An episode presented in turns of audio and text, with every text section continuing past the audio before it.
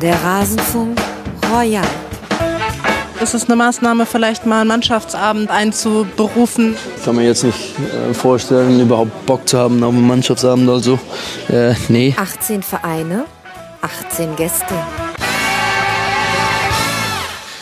Keine Lust auf einen Mannschaftsabend hat Paul Verhaag vom VfL Wolfsburg unter dieser Saison gehabt. Vielleicht hätte er Lust auf den Rasenfunk Royal, zumindest jetzt, wo er weiß, es wird ja dann doch alles irgendwie gut gehen für den VfL. Und damit hallo und herzlich willkommen zu unserem Saisonrückblick in der Rasenfunk Schlusskonferenz. Herzlich willkommen zum Rasenfunk Royal. Mein Name ist Max Jakob Ost, ich bin der G-Netzer bei Twitter, aber um mich soll es hier nicht gehen. Nein, es soll in diesem Teil des Rasenfunk Royals um die Vereine VfL Wolfsburg, Hamburger SV und 1. FC Köln gehen. Das heißt, das hier ist auch das Segment, wo wir leider, leider zwei Vereine in die zweite Liga verabschieden müssen. Aber wir wollen das nicht tun, ohne vorher noch ausführlich über diese beiden Vereine gesprochen zu haben. Und natürlich bekommt auch der VfL Wolfsburg seinen fairen Redeanteil. Der Rasenfunk Royal ist ein Saisonrückblick, wo ich mit vielen, vielen sehr, sehr, sehr netten Gästen auf die Saison zurückblicke. Das hier ist der vorletzte Teil. Ich empfehle euch sehr, hört auch in die anderen Teile rein, selbst wenn es da vielleicht gar nicht um eure Herzensvereine geht. Es ist nochmal ein ganz guter Abschluss für die Saison. Bis zur WM ist ja auch noch ein bisschen Zeit. Vielleicht passt das ganz gut bei dem ein oder anderen oder der ein oder anderen noch ins Lauschprogramm hinein. Bevor wir loslegen, ein großer Dank an Thomas, Marcel Eike, den Ed Budde David, Fabian und Bastard DBB. Sie alle sind Rasenfunk-Supporter. Sie helfen, dass wir das hier machen können. Vielen, vielen herzlichen Dank. Unter rasenfunk.de slash unterstützen erfahrt ihr, wie man uns unterstützen kann. Auch kleine Beträge helfen. Immer mal wieder sagen Leute, ich kann es mir nicht leisten, ich bin gerade Student. Ein Euro pro Monat würde schon reichen. Ganz ernsthaft, wir freuen uns sehr. Das summiert sich dann auf und dann können wir das hier irgendwann hauptberuflich machen. Das wäre schön.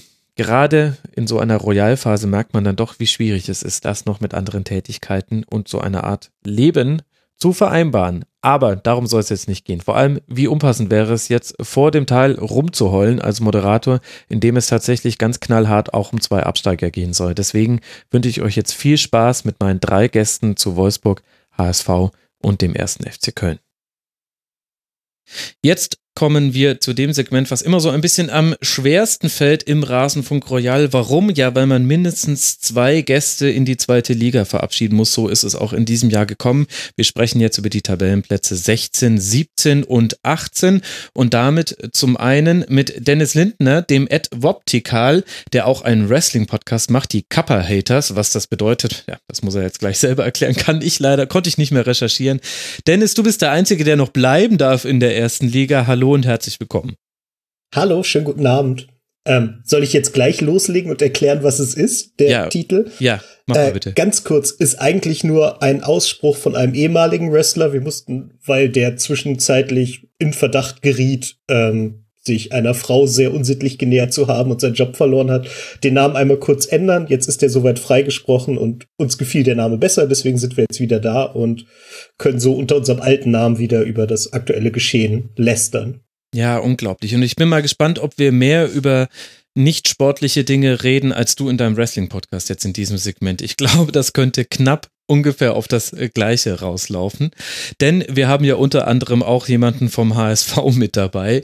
Und zwar Tanja Hufschmidt, die Ed F. Schmidt 77, die ihr schon aus zahlreichen HSV-Podcasts hoffentlich kennt. Hallo Tanja, schön, dass es endlich mal im Rasenfunk geklappt hat. Überfällig. Mo Moin, ich freue mich sehr über die Einladung. Vielen Dank.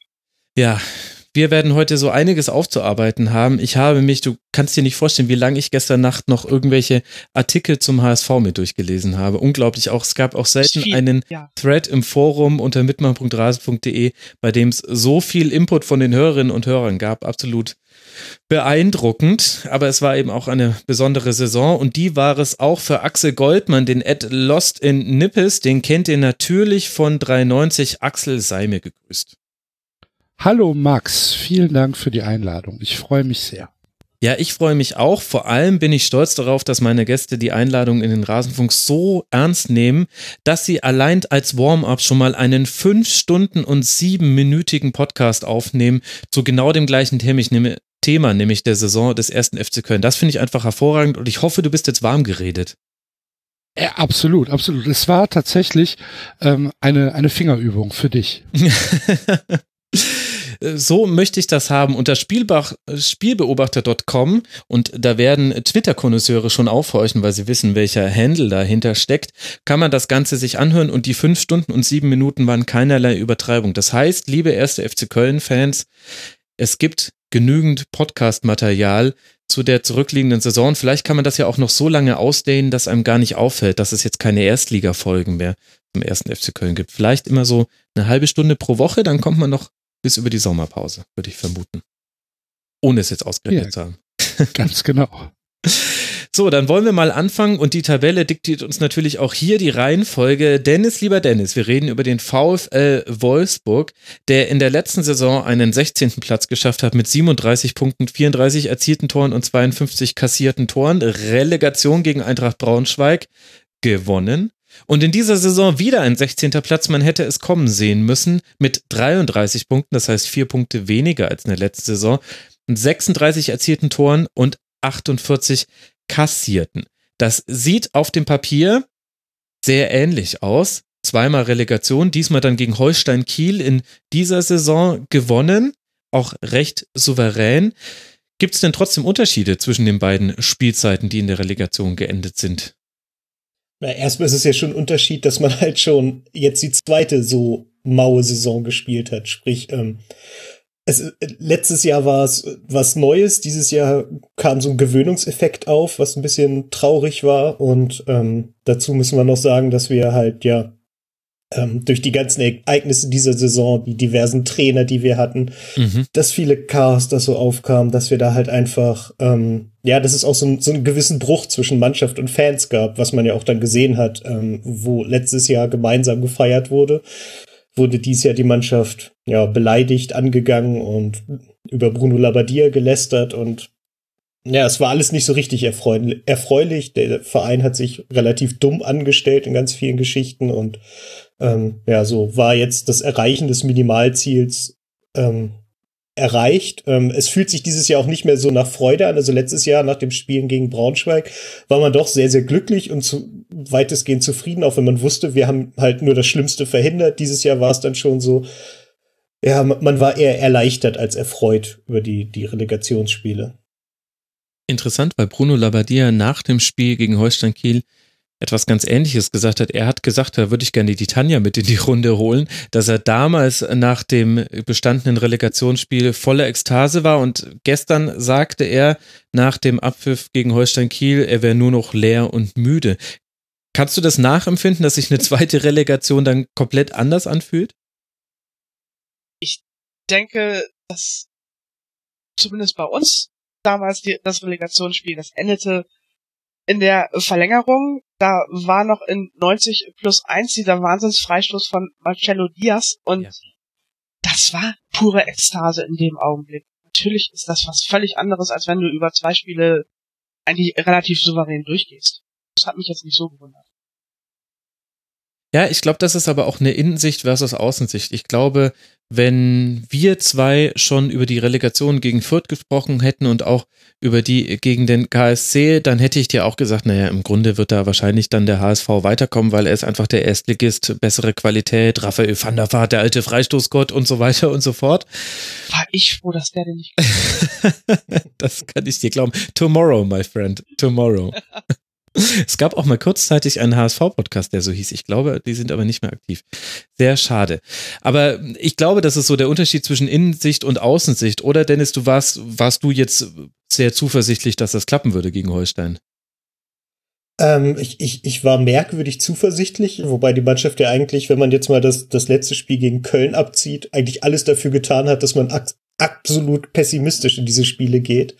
Und aber irgendwie hatte ich ja ich weiß nicht, ähm, vielleicht habe ich Köln, äh, Köln, Kiel nicht ernst genug genommen, ich weiß es nicht genau, aber ich war anfangs guter Dinge, auch wenn mir halt trotzdem ganz gewaltig der Stift gegangen ist, weil, ähm, ja, diese Relegationsspiele sind halt so eine brutale Anspannung. Und hast du Zweitligaspiele ja. gesehen diese Saison? Äh, wenige, wenige. Mhm. Aber du kanntest Holstein Kiel. Ja, ja, ja, ja. Ich Anders als kein gewisse belgische Spieler. Nationalspieler. ja. Der Unterschied ist zu groß. Mhm. Ja, das, das, das, hat man gesehen. Es ist einfach so. Also der Unterschied ist zu groß. Und wenn man sich ein paar Zweitligaspiele angeguckt hat, dann war das keine Überraschung. Ähm, ja, ich, ich muss auch zugeben, ich habe mich halt vorher versucht, so ein bisschen rauszuhalten. Ich habe das letzte Spiel auch nur so halb geguckt. Wir hatten die Operation ganz normaler Samstag und haben zugesehen, dass wir dieses Spiel ignorieren können. Und ähm, demzufolge habe ich halt irgendwie vor dem äh, ja, Saisonfinale und den Relegationsspielen versucht, mich nicht allzu verrückt zu machen, weil ich halt echt nervös war und deswegen habe ich mich mit Kiel auch nicht so beschäftigt und wenn ich jetzt vorm Rückspiel die Vorberichte bei Eurosport gesehen hatte, dann dachte ich, ja, das wird im Leben nichts. Also die haben die ja verkauft, als würden wir gegen eine etwas ähm, unterklassigere Variante von Manchester City spielen. Also wenn ich Matthias Sammer gehört habe, der dann sagte, ja, drei Tore oder auch vier, das ist durchaus möglich. Und dann irgendwann habe ich dann doch mal nachgeguckt und festgestellt, die haben in der Rückrunde fünf Spiele gewonnen. Das ist jetzt auch nicht irgendwie so überragend. Also die ganze Wahrnehmung war ein bisschen komisch und deswegen war ich ganz froh, mich nicht so gut vorbereitet zu haben auf die Spiele. Ja, ich glaube, das kam auch ein bisschen daher, weil Holstein Kiel in vielen Dingen, interessant auch, dass wir jetzt erstmal über Holstein Kiel sprechen und gar nicht über den VfL, in vielen Dingen so anders spielt als ganz, ganz viele andere Erstliga- und Zweitligamannschaften. Sie spielen halt einfach einen spielerisch positiven Fußball. Das heißt, sie wollen kreieren, sie lösen sich auch aus Pressingsituationen immer spielerisch. Das ging auch so manches Mal schief. Also so mancher Ballverlust, gerade mit Rücken zum gegnerischen Tor, war echt unnötig gegen Wolfsburg und hat dann auch zu Chancen geführt. Aber sie haben sich davon nicht beirren lassen. Da wird nicht lange hinten rausgeschlagen, sondern auch wenn du angelaufen wirst, gibt es kurze, flache Pässe. Immer wieder ziehen dann die Außenverteidiger mit dem Ball am Fuß nach vorne, was äh, wahnsinnige Räume aufreißen kann, vorne wie hinten. Und weil das eben auch hinten Räume aufreißt, machen das die Mannschaften nicht. Und das war wirklich also als ein jemand, der sehr viele Erstligaspiele gesehen hat in diesem Jahr, kann ich sagen, es war wie eine erfrischende Dusche nach einem langen, stickigen, schwülen Sommertag Holstein Kiel im Spielaufbau zu sehen. Es war einfach eine andere Couleur, wie man sie sonst zieht in der Bundesliga. Und vielleicht bewertet man das dann auch etwas über, vielleicht auch ja aus dem Gedanken heraus, dass man jetzt sorry Dennis, ähm, dann dem Underdog ein bisschen mehr die Daumen drückt und wenn der dann sogar noch schönen Fußball spielt, mein Gott, wann hatten wir das zuletzt in, in Deutschland? Also, kann man sich ja nicht mehr ja, dran erinnern. Das stimmt schon. Okay, aber wir wollen mal ein bisschen nicht nur über diese Relegation sprechen, sondern wie es dahin kam. Und du hast wie alle Gäste mir fünf Aspekte mitgebracht in dieses Segment. Und das erste sind Verletzungen. Wen meinst du denn da konkret? Ja, wenn es nur einer wäre, wäre das ja. gar nicht so tragisch gewesen. Aber wir hatten halt mit Camacho, der halt wirklich als Kopf dieser Mannschaft geplant war, da kann man, je mehr man ihn hat spielen sehen, auch fest von ausgehen, ähm, halt einen absoluten Stabilisator im Mittelfeld, der, ich habe das mal rausgesucht, elf Spiele fit war diese Saison. Das ist nun wirklich nicht die Welt und fit hieß in dem Fall halt auch gerade aus einer Verletzung genesen teilweise. Also ähm, als er gerade angekommen war, war er auch schon weg und ähm, dann unsere Innenverteidigung, da waren Brooks und Broomer Brooks und Brumer geplant. und die haben insgesamt sechsmal gemeinsam im Kader gestanden. Das heißt, ähm, die Mittelachse, die geplant war, ist praktisch nie gemeinsam aufgelaufen. Und das sind halt schon mal starke Schwächen, die wir haben. Dann gibt's immer wieder Spiele wie die Davi, der ständig ausgefallen ist. Ähm, ja, auch in der Relegation unter anderem. Genau. Ähm, Marcel Tisserand und Felix Udokai sind beide jeweils elf Spiele verletzt nicht dabei gewesen. Das heißt, in der Abwehr musste immer umgebaut werden. Ähm, äh, ja, Sebastian Jung war sieben Spiele fit. Ähm, der hat dann irgendwie mal so einen kurzen Zeitraum überbrückt, wo er in seiner Wolfsburger Zeit hat er leider das goldene Talent, immer gerade wieder spielfit zu sein und man sagt so, jetzt ist er eine Verstärkung und dann kann man eigentlich die Uhr danach stellen, dass er die nächsten zwei Spiele spätestens verletzt ausfällt. Das war dies Jahr auch wieder so und so kam halt nie eine Konstanz auf und bei einer Mannschaft, die von Haus aus irgendwie ja, etwas verunsichert wirkt, praktisch mhm. von Saisonstart weg, ist das natürlich eine Katastrophe, gerade wenn es dann auch immer die Führungsspieler erwischt. Ja, nichtsdestotrotz hat aber natürlich gerade Wolfsburg einen besseren Kader als viele andere Mannschaften. Da kann man jetzt natürlich die Frage stellen, warum hat das keiner der drei Trainer hinbekommen, da irgendwie etwas Einheitliches zu formen? Was glaubst du denn, woraufhin war der Kader ausgerichtet? Ja, das ist eine sehr, sehr gute Frage, die wir uns irgendwie alle ein bisschen gestellt haben, weil ähm, wir haben zum Beispiel mit, mit Mali und Didavi eigentlich zwei sehr gute Spieler, die aber beide am besten auf der 10 funktionieren. Dafür hatten wir die komplette Hinrunde auf den Außen eigentlich immer nur Übergangslösungen und ähm, Spieler, die das auch können. Ähm, Blaschikowski war dann immer noch wieder verletzt, der für die Position da ist. Für die Rückrunde haben wir dann Breckerlo zurückgeholt, der aus irgendeinem komischen Grund aber ewig nicht spielen durfte und jetzt, als er plötzlich angefangen hat zu spielen, gezeigt hat, dass er wirklich eine Verstärkung ist. Ähm, Renato Steffen haben wir geholt, ähm, auch ein Spieler, der anfangs schnell gespielt hat, dann lange wieder raus war und jetzt halt für die Relegation und die letzten Spiele dann doch wieder Stammspieler war. Also ja, es fehlte Konstanz, es fehlte die, die Durchschlagkraft auf den Flügeln. Ich meine, wir sind in die Saison mit Origi und äh, Gomez gegangen, das wirklich zwei, zwei richtige Stoßstürmer sind, die man auch gut von außen füttern kann, aber das hilft halt nix, wenn von da halt kein anständiger Ball reinkommt. Und ja, die Mannschaft wirkte halt einfach bis zum Schluss irgendwie unausgegoren, äh, ja, mit einer riesigen Unwucht irgendwie. Und ähm, ja, im Endeffekt können wir uns nur bei unserer Abwehr und vor allem bei Kuhn Castells bedanken, dass wir überhaupt in die Relegation gekommen sind. Weil, ähm, ja, gerade Kuhn hat uns halt mehrfach den Arsch gerettet. Ja.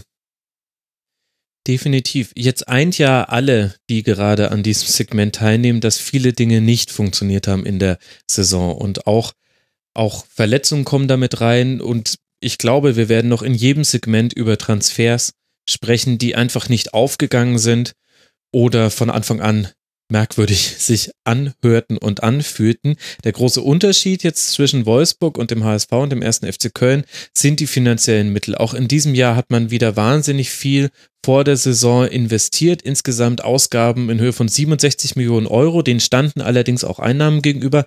Aber ein Transferminus von 28 Millionen Euro jetzt laut transfermarkt.de ist ein ordentliches Pfund. Und ich musste jetzt ja nicht erzählen, welche Vorurteile, Klischees rund um den VfL Wolfsburg in der Bundesliga grassieren. Das äh, zahlt sehr, sehr gut auf all das ein, was man immer dem VfL unterstellt, nämlich dass man aus großen finanziellen Mitteln sehr wenig sportlich rausholt. Wir haben da auch im Rasenfunk die ganze Saison über schon viel drüber gesprochen und eine der Thesen, die einer der Gäste aufgeworfen hat, war, dass der allererste Fehler gewesen wäre der Verantwortlichen in Wolfsburg, Andries Jonker nicht vor der Saison ersetzt zu haben durch einen anderen Trainer. Wie siehst du das? Ja, das ist auch, also das ist eine der großen Kernproblematiken, die wir hatten. Einfach, dass man ähm, mit, mit Olaf Rebbe jemanden hatte, der offen, der, ich weiß nicht, dem ich offensichtlich nicht zutrauen kann, ähm, sowas zu planen und der dann halt dachte, das hat ja ganz gut geklappt mit dem Andries, den behalten wir mal und ähm, ja, Aber hat er damit nicht auch ein bisschen recht? Denn es hat doch ganz gut geklappt. Also er kam, dann hat erstmal wie auf wundersame Art und Weise Mario Gomez in jedem Spiel ein Tor gemacht. Und genau. man hat ja dann auch die Relegation zwar irgendwie gewonnen, aber man hat sie auch gewonnen. Äh, ja, das stimmt, aber es war alles nicht so, also dann ist es wieder, wir haben halt finanzielle Möglichkeiten, dann daraus erwächst halt auch ein gewisser Anspruch und der Anspruch ist halt nicht irgendwie gerade so elegant die Relegation zu schaffen, sondern eigentlich der Kader ist dafür überhaupt nicht gebaut. Also die Idee ist ja, dass man im, im, Mittelfeld ankommt. Also die Idee, die dann geredet wird, ist noch wieder eine ganz andere, aber das ist halt ein, ein klassischer Mittelfeldkader gewesen, der etwas überteuert ist. Das will ich auch gerne zugeben. Und ähm, ja, ich, ich glaube einfach, dass, dass Jonker ähm, ist bestimmt ein, ein super Trainer, aber ich glaube, die, die Weiterentwicklung, die unter ihm total stagnierte, das hätte man vorher schon sehen können. Und man hätte wahrscheinlich nach der Saison sagen müssen, wir ziehen jetzt einen Strich und fangen jetzt mal bei Null an. Und toi, toi, toi, offensichtlich ist es das, was man jetzt gerade vorhat. Okay, ja, aber bevor wir jetzt über dann schon die nächste Saison sprechen in der ersten Liga, lass nochmal zurückspringen an den Anfang dieser Saison. Also du hast nicht nur den Punkt Verpflichtungen mitgebracht, da haben wir jetzt schon gerade kurz drüber gesprochen, können wir jetzt dann noch etwas vertiefen, sondern auch verflixt viele Trainer. Und so lange sollte das gar nicht gut gehen mit Andres Juncker, beziehungsweise es wurde schon sehr früh die Reißleine gezogen. Nach vier Spieltagen bereits ist Andres Jonker dann entlassen worden. Es ging los mit dem 0 zu 3 gegen Borussia Dortmund zu Hause, da hatte man nicht allzu viele Chancen. Dann in Frankfurt als eins von wenigen Teams in dieser Saison 1 zu 0 gewonnen, ein 1 zu 1 gegen Hannover und dann nach der Auswärtsniederlage in Stuttgart war Jonker schon weg. Wie war denn die Situation damals?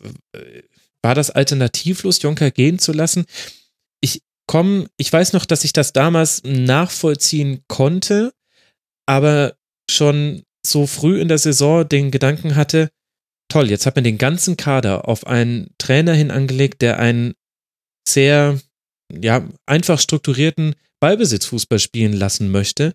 Und dann nimmt man den gleich weg, obwohl man ja auch weiß, gerade Ballbesitzfußball braucht seine Zeit. Wie hast denn du seine Entlassung damals gesehen? Glorifiziere ich, ich, ich das vielleicht?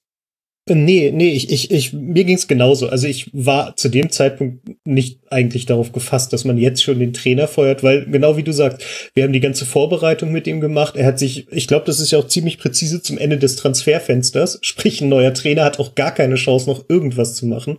Genau. Sondern hat halt einen fertigen Kader und sagt so, jetzt mach mal. Und das habe ich halt nicht verstanden, weil dann, also zu dem Zeitpunkt wirkte es noch nicht so, also ich konnte es ein Stück weit nachvollziehen, da ging es mir wie dir. Gleichzeitig hatte ich aber nicht das Gefühl, dass es jetzt sofort auf der Stelle sein musste. Und ja, deswegen war ich etwas irritiert. Ähm, dass das passiert ist in dem Moment, war dann mit der, mit der Wahl für Martin Schmidt etwas überrascht. Also mit den hatte ich so gar nicht auf dem Schirm, ja. fand das aber durchaus gut. Also der hat sich auch ganz gut angelassen. Das, das funktioniert ja alles ganz gut. Ähm, dann kam ja diese monströse Serie von Unentschieden, wo man ähm, ja, wenn man die nochmal im, im Rückblick betrachtet, längst nicht alle hätte unentschieden spielen müssen. Also da waren ganz viele Spiele, wo wir wirklich über lange, lange Strecken die bessere Mannschaft waren und dann mit einem Fehler ein Gegentor kassiert haben oder halt zum Schluss irgendwie abgegeben haben oder so. Also wo mit ein bisschen Glück einfach mehr rumkommt. Dann war da dieses dubiose Spiel gegen Schalke, ähm, wo ja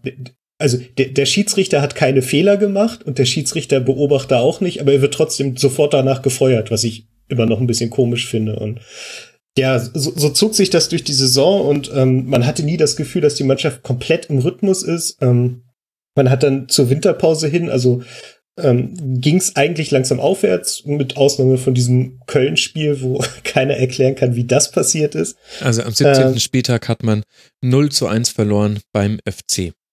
Alle genau, außer Axel musste ich da nochmal kurz updaten. Ja, stimmt. Ja, ähm, das war der erste Sieg für Köln diese Saison. Und ähm, ja, ähm, dann hat man aus einem Moment der, der gefühlten Souveränität hat man sich dann in der Winterpause entschieden, dass man doch äh, Mario Gomez nach Stuttgart schicken könnte. Oh ja. Denn ich weiß nicht warum. Also er wollte das gern und wir dachten, oder bei uns dachte man, mit Divock Origi ist man gut aufgestellt, der kann das, der, der reißt das alleine hin und wir brauchen keinen neuen Stürmer, nur um drei Tage später mit Memedi einen neuen Stürmer zu kaufen. Und ähm, ja, das alles zeigt ja irgendwie, dass da irgendwie der Wurm drin ist, dass das alles nicht richtig organisiert wirkt, sondern irgendwie immer so ein, ja, um diverse Ecken gedacht ist, wo man nicht ganz hinterherkommt. Ja. Dieser, dieser Abgang von, von Mario Gomez nach Stuttgart, wie ist denn das jetzt bei euch als, als Fans? Wie ist das aufgenommen worden? War das, war das eher ein Schock oder war das eher so, ja, dann hau, dann hau ab? Wenn du nicht bei uns spielen willst, dann ist uns das auch egal. Hau ab. Nee, Weil für mich ist das eine, für mich ist das halt irgendwie so, so eine, so eine Zäsur in der Mitte der Saison. Ja, genau das. Also ähm, ich, ich neige mir dazu zu gucken, ob man daraus was Positives holen kann, aber am Ende waren wir alle geschockt, weil gerade wenn man sich an die Relegationsbilder erinnern kann, wo dieses ganze Braunschweiger Stadion über die Mutter von Mario Gomez gesungen hat und ähm, dann auf der Rückfahrt der ganze Bus genau. von uns darüber gesungen hat, der war halt unser, unser, unser kompletter Leistungsträger, der war nach außen stark, der hat tolle Interviews gegeben, der hat den, den Verein wirklich gut repräsentiert und ähm, verstehen konnte es keiner wirklich, warum man den gehen lässt. Also klar, man, vielleicht man war es genau das. Kann es nicht sein, dass Mario Gomez den Wunsch geäußert hat, in seine Heimat zurückzukehren und dann wollte man auch, weil er eben schon große Dinge für den VfL gemacht hat, ihm da keine Steine in den Weg legen. So hab's ich immer interpretiert, denn sportlich gab's dafür keinerlei Gründe. Ich denke auch, aber ich denke auch, dass man auch mit ihm hätte absprechen können, pass auf, wir setzen uns nach der Saison zusammen.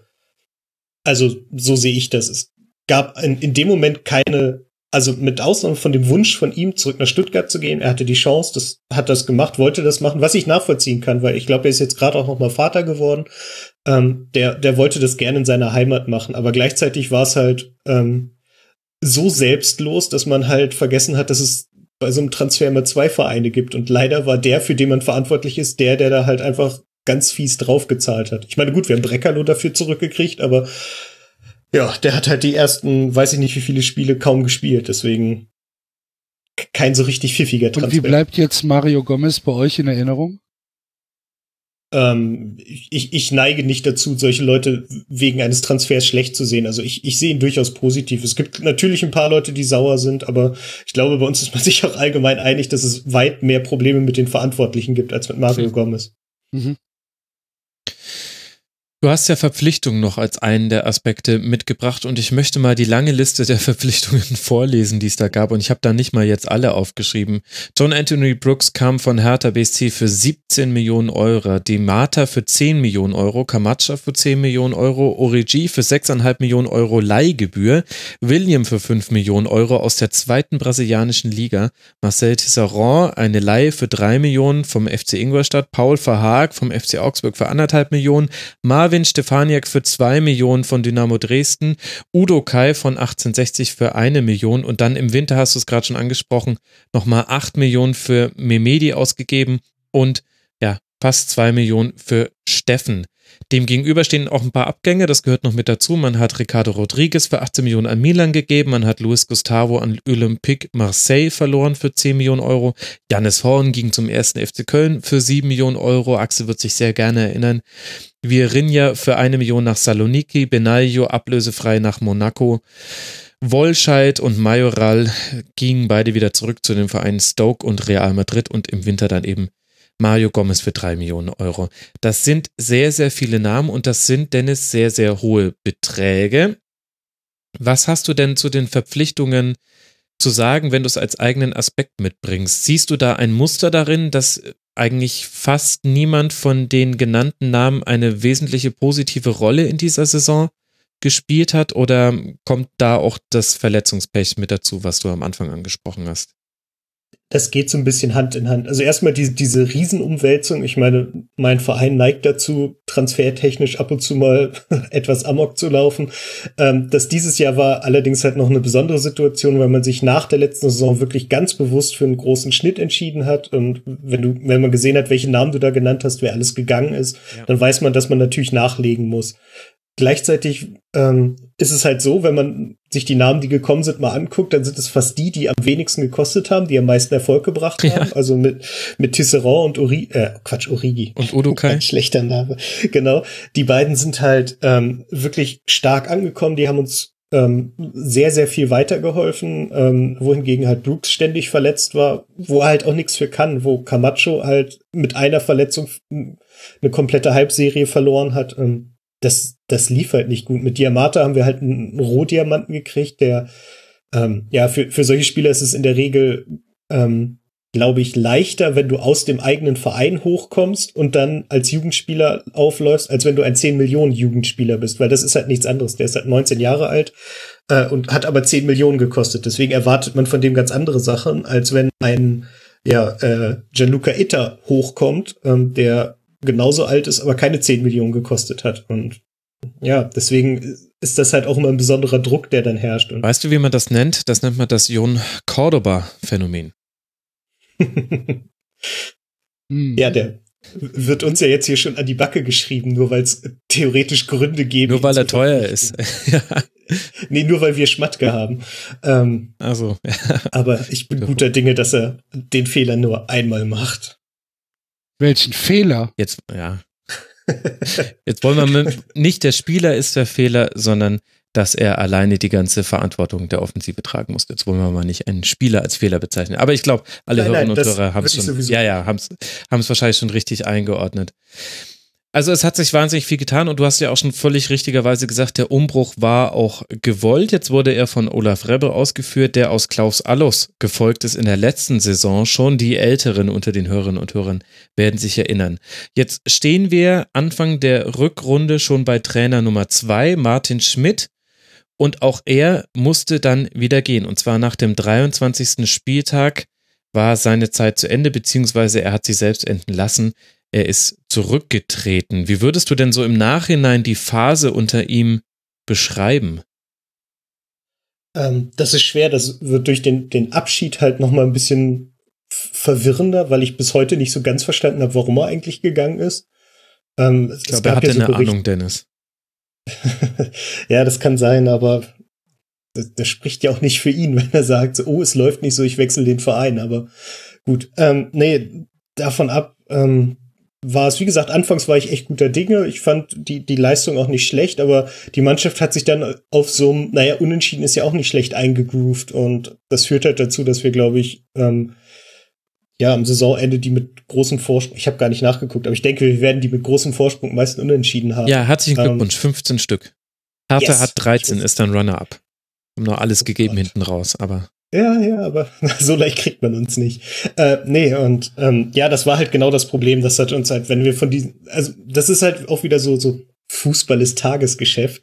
Äh, wenn du halt, Entschuldigung, ich musste dir mal sagen, wenn du halt äh, von diesen 15 Unentschieden zweimal eine Spur mehr Glück hast, ähm, dann hast du halt einfach vier Punkte mehr und dann müssen wir gar nicht mehr über den Abstieg reden. Und das ist halt das. Da ging so Unfähigkeit und Pech ein bisschen Hand in Hand und irgendwie hat sich das so hochgeschaukelt und die Mannschaft hat sich dann trotzdem darauf ähm, ja so ein bisschen ausgeruht. So, naja, wir, guck mal, wir sind lange ungeschlagen, das funktioniert ja alles und ja, aber hat ja eben nicht. Also sobald dann ein bisschen der Druck stärker wurde, dann hat das auch nicht mehr geklappt, ähm, ein glückliches oder auch ein unglückliches glückliches Unentschieden zu holen, sondern man hat dann halt angefangen, die Spiele zu verlieren und dann kamen halt die Probleme, die dann halt mit seinem Abschied endeten. Ich, ich kann mich erinnern, dass es dann in der Bild einen sehr, sehr großen Artikel gab mit, mit Gerüchten, was er so für Probleme hatte, dass er selbst eine, eine App zur Trainingssteuerung geschrieben hat und keine Ahnung, es, also wie gesagt, es gab eine Million Gründe angeblich und war keiner das jetzt weiß ein genau Problem genau, oder war das was Positives, dass er eine App programmiert hat. Na. Äh, nee, er war dafür zu, also er fühlte sich dafür zuständig und war halt einfach offensichtlich überarbeitet. Wo ich dann sagen würde, naja, wenn ich einen Trainer habe und der überarbeitet ist, weil er Apps programmiert, dann würde ich ihm vielleicht mal sagen, lass das mit den Apps, kümmere dich ums Training. Aber ja, wie gesagt, offensichtlich fehlte dann eine führende Hand im Verein, die sowas dann steuert und dann jemanden vielleicht auch mal ausbremst, der sich irgendwie an, an Stellen abarbeitet, die ähm, vielleicht nur in zweiter Linie seine Aufgabe sind. Und ähm, Könnte aber ja. auch sein, dass einfach nur ein Bildreporter gehört hat, wie Martin Schmidt gesagt hat, er hat neulich in einer App etwas geschrieben und meinte damit WhatsApp und dann landete ja. es anders in diesem Medium. Also da würde ich dann auch nicht alles. Nee, genau, genau. Also die, aber dieser ganz äh, der, der interessante Punkt ist ja, die Art des Abschieds, das haben wir jetzt schon genannt, und dann aber auch diese ganze Unentschieden-Phase. Denn das ist so merkwürdig, wenn man sich mal anguckt, gegen wen Wolfsburg da alles unentschieden gehört hat. Dann sind da auch Namen mit dabei, wie, Entschuldigung, Tanja, der HSV, wo man 0 zu 0 spielt auswärts, also Mannschaften, wo man durchaus auch hätte gewinnen können, sorry nochmal. Aber auch unentschieden gegen den FC Bayern, gegen die TSG aus Hoffenheim, gegen Schalke, gegen Leverkusen, gegen Raba Leipzig, gegen Borussia Dortmund. Das heißt auch gegen alle Teams, die oben drin stehen. Das waren jetzt die ersten sechs Tabellenplätze der Abschlusstabelle. Kannst du mir sagen, warum man sich gegen so spielerisch hochklassige Mannschaften offenbar etwas leichter getan hat? Oder ist das jetzt ein reiner Zufall, dass man gegen die alle nicht verloren hat, sondern unentschieden gespielt hat, mindestens in einem Spiel? Hm. Na, ich glaube, das, das ist dann auch wieder so ein Teil, so ein Mentalitätsproblem und ähm, vielleicht auch so ein kleines Problem der Kreativität. Denn gegen solche Mannschaften kann man dann halt mal mit einem mit einem schnell vorgetragenen Ball, der mhm. vielleicht nicht der kreativste ist, doch noch mal eine Chance nutzen, wenn die uns halt irgendwie in unserer Hälfte belagern. Und ähm, unsere Mannschaft, also die Davi ist halt eine Ausnahme, aber Mali zum Beispiel, der dafür eingeplant war, so kluge Pässe zu spielen und freie Spieler zu finden, der hat das halt mit Ausnahme von der Relegation, glaube ich, fast gar nicht gemacht diese Saison. Also es hat leider, leider gar nicht gut funktioniert und wie gesagt, weil wenn, wenn wir gegen obere Mannschaften spielen, dann ist, liegt der Druck eher bei denen als bei uns. Und das fiel der Mannschaft leichter. Das ist dann irgendwie so ein Mentalitätsding, fürchte ich auch. Gleichzeitig stellt man sich dann aber wieder die Frage, warum es dann gegen Ende in den drei wichtigsten Spielen dann doch wieder geklappt hat. Es ist ein komplettes Mirakel, aber wir werden ja gleich noch über Bruno Labbadia sprechen. Jetzt hast du schon Mentalität fallen lassen als Punkt. Das war auch ein Argument, was man sehr häufig gehört hat in dieser Saison rund um den VfL Wolfsburg. Würdest du denn als jemand, der näher dran ist an der Mannschaft als ganz, ganz viele in dieser ja, in diesem Land auch zustimmen, dass es ein bisschen in der Hierarchie der Mannschaft an Leuten gefehlt hat, die richtig vorangehen auf dem Feld? Mhm, ja. Also das war in der kurzen Phase, also es ist tatsächlich, äh, hängt ganz, ganz viel an Camacho, der halt in dieser kurzen Phase nach seiner Verletzung, in der er wieder da war, in, in zwei Spielen ganz plötzlich Sachen abgeräumt hat, die man vorher halt nicht gesehen hat, weil wir haben mit, mit Max Arnold halt jemanden, der, der wirklich, ähm, man hat immer das Gefühl, der, der lastet sich so viel auf und will alles machen, dass er einfach überfordert ist. Also der braucht halt auch Leute, die irgendwie mit ihm das Spiel aus, aus dem zentralen Mittelfeld steuern. Und ähm, der ist dann halt überfordert, wenn, wenn man von ihm erwartet, kreativ zu sein und zu grätschen und zu kämpfen und alle anzutreiben. Und ähm, das hat uns halt gefehlt. Wir haben mit, mit äh, Gilavogi halt einen Spieler, der das, der es im Endeffekt auch macht, aber der ist, man hat immer den Eindruck, er ist nicht so laut dabei, er, er ist nicht so ähm, plakativ in seinem Kampfstil, hm. sag ich mal. Kein Deswegen, Papadopoulos in der Grätsche. Ja, genau, genau, ne, sondern so der der holt halt viele Bälle, der verliert doch mal dumm welche und irgendwie hat das dann alles ja wirkte das alles sehr sehr unausgegoren. Und wie gesagt, wenn man sich halt vor der Saison hinstellt und ähm, eine neue Hierarchie aufbaut und vor dieser Hierarchie halt, wenn es hochlief, mal zwei Leute gespielt haben, dann dann ist das nicht gut. Und dann ja war unsere Mannschaft leider nicht gut genug, um das aufzufangen, diese Probleme. Ja, da würde ich jetzt aber gerne dann nochmal die Tanja mit dazu holen, denn ich habe eine These zu diesem Hierarchiethema des VfL Wolfsburg. Tanja, du kannst dich sicher noch sehr gut an den 34. Spieltag der abgelaufenen, also der vorletzten Saison jetzt schon erinnern, als der HSV zu Hause 2 zu 1 gewonnen hat gegen den VfL Wolfsburg und damit die Relegation umgehen konnte. Luca Waldschmidt hat den entscheidenden Treffer gemacht. Und da habe ich als Außenstehender, und du darfst es jetzt gleich noch aus deiner emotional involvierten Perspektive äh, berichten, einen VfL Wolfsburg gesehen, der sehr stark begonnen hat, dann ein großer Fehler von Wolscheid zum 1 zu 1 und dann hatte ich aber den Eindruck, Wolfsburg hatte nichts, aber auch gar nichts mehr dem HSV entgegenzusetzen. Und das hätte vielleicht irgendwie gut gehen können, aber Luca Waldschmidt hat dann eben dieses Tor noch geschossen. Hast du das ähnlich wahrgenommen? Wenn ich mich recht erinnere und nicht alles komplett abgesoffen ist, ja doch. Also das war aber so ein typischer Moment eigentlich, den wir die ganze Rückrunde über hatten, dass wir in den letzten Minuten wirklich saustark nochmal alles reingeschmissen haben, um noch irgendwie irgendwas rauszuholen. Und das war gegen Wolfsburg auch in dem letzten Spiel so. Also Mentalitätsbiester ohne Ende. Genau, aber halt auf Seite des HSV. Und ich finde nämlich, Dennis, dass dieses Thema, dass, dass man von außen betrachtet das Gefühl hat, in der Mannschaft fehlen die Leute, die vorangehen und die auch mal bei Gegenwind, sage ich jetzt mal, die auch an einem Rainy Tuesday in Stoke ihre Leistung abrufen könnten, dass die beim VfL gefehlt haben. Und ich würde dann nämlich sagen, das war ein Problem, was man nicht nur in dieser Saison hatte, sondern auch schon in der Saison davor und mit Julian Draxler und so weiter will ich jetzt gar nicht anfangen. Wer? ich weiß auch nicht. Irgend so ein Typ von der Bild ist das, glaube ich. Ja, ich glaube. Macht gern Investigativrecherchen. ja, ich glaube auch.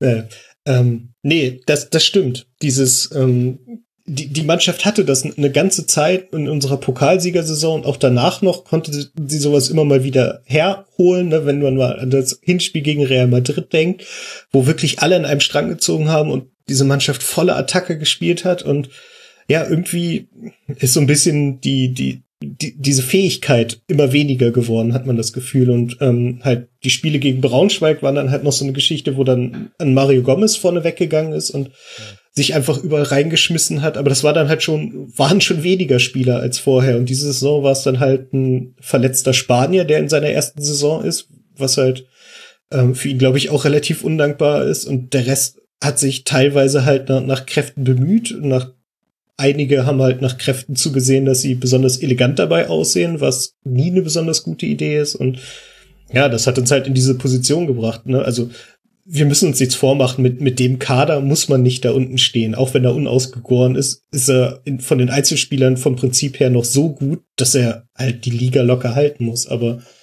ja, da fehlte dann irgendwo was, was man halt nicht in Transfermarktstatistiken ähm, lesen kann. Und ja, ich hoffe, dass wir das für die neue Saison jetzt ein bisschen angehen können. Ähm, das ist halt mhm. halt auch eine, eine, Geschichte des Scoutings und das ist bei uns schon lange so, so ein Running Gag, weil ähm, ja, unser Scouting halt doch nicht immer das kreativste von allen ist. Wobei gerade diese Saison ein paar Namen dabei sind, wo ich sage, auf die wäre sonst auch keiner gekommen und das hat gut funktioniert. Aber es ist ja auch so, dass mit ähm, Pierre Litbarski, unser Chef-Scout, jetzt in einer anderen Position in den Verein integriert wird und wir unser Scouting neu aufstellen und mal gucken, was dabei rumkommt. Was macht er denn? Äh, keine Ahnung. Wir scouten und da sind wir alle relativ zufrieden.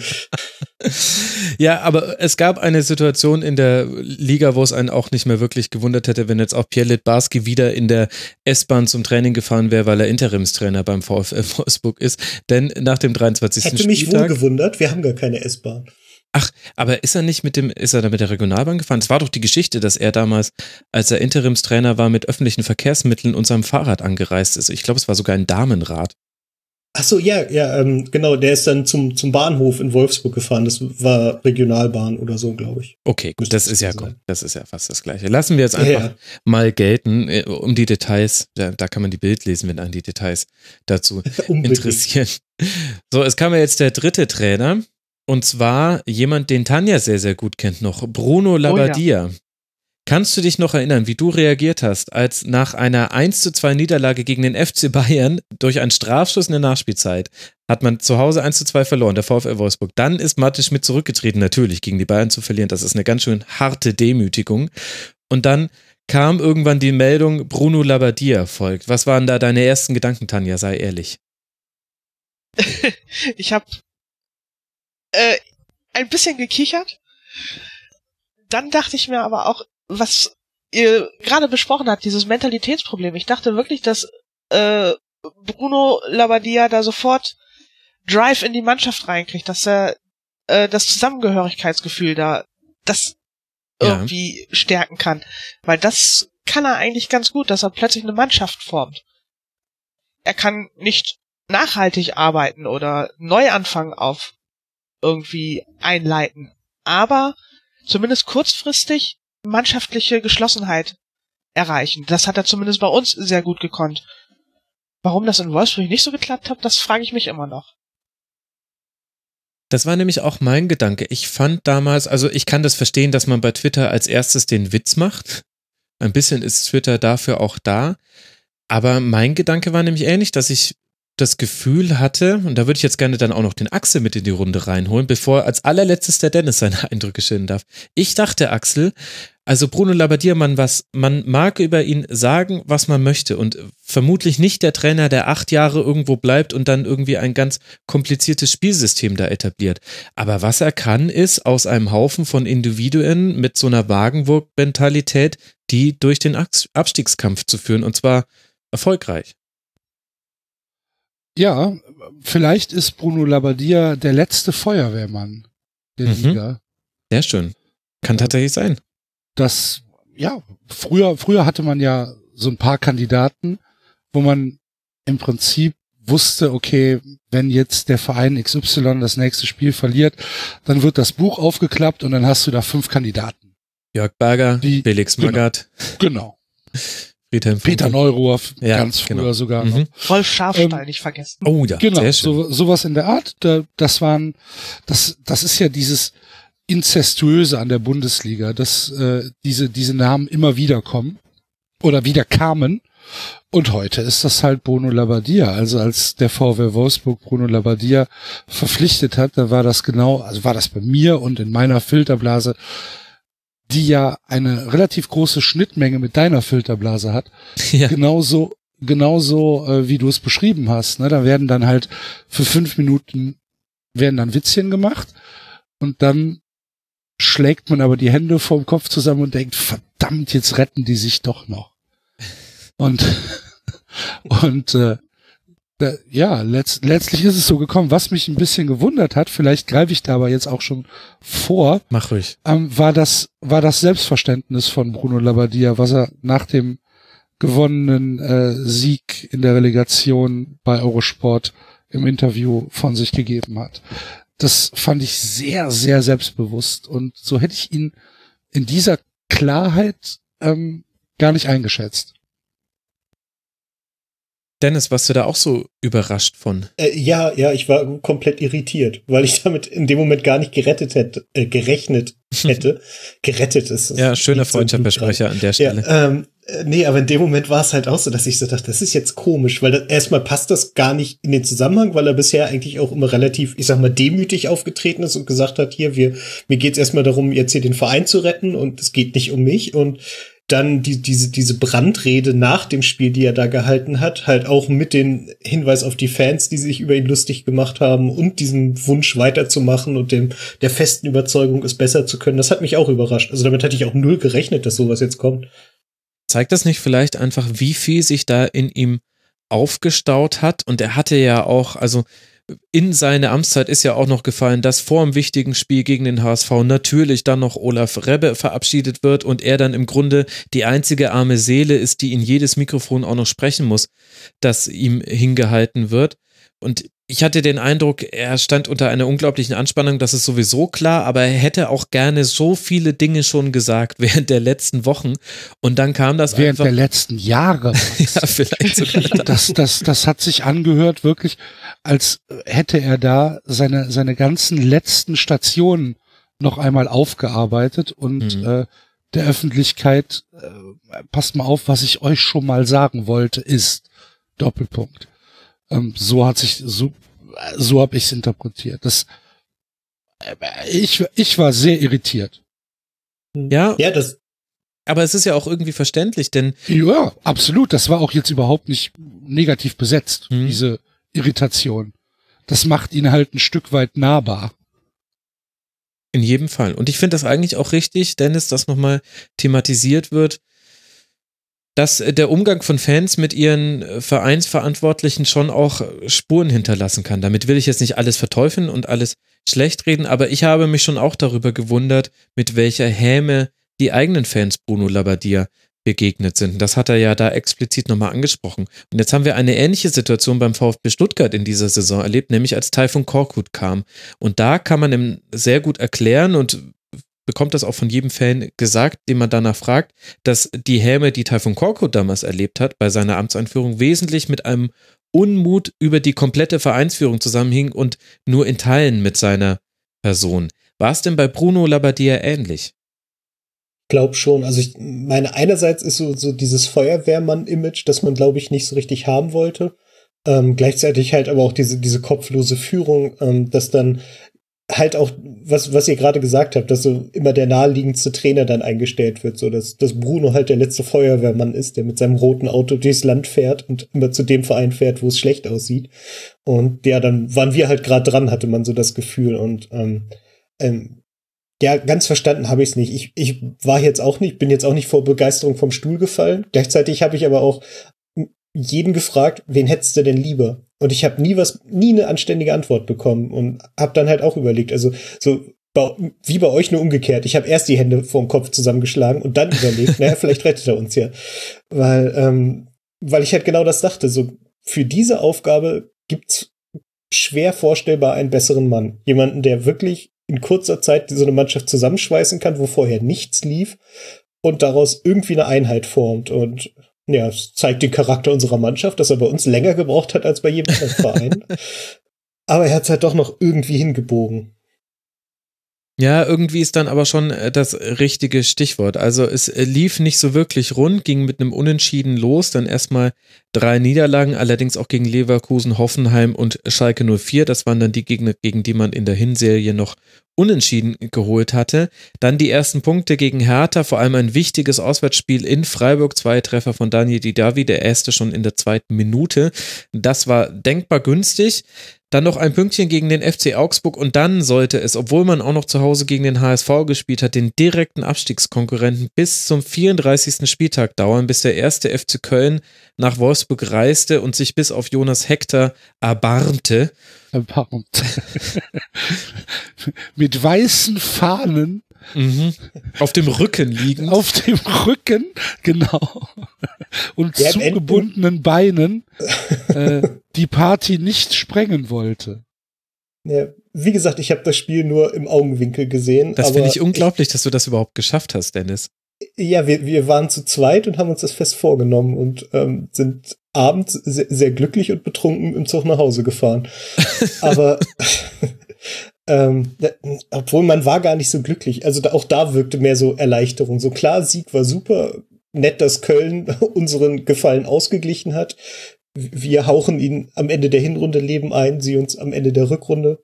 Eigentlich nur fair. Ja, nur aber, einer von beiden ähm, ist halt gestorben. Also ja, ja, würde ich den Fan wesentlich mehr Zeit, sich zu retten als wir nach dem Gefallen.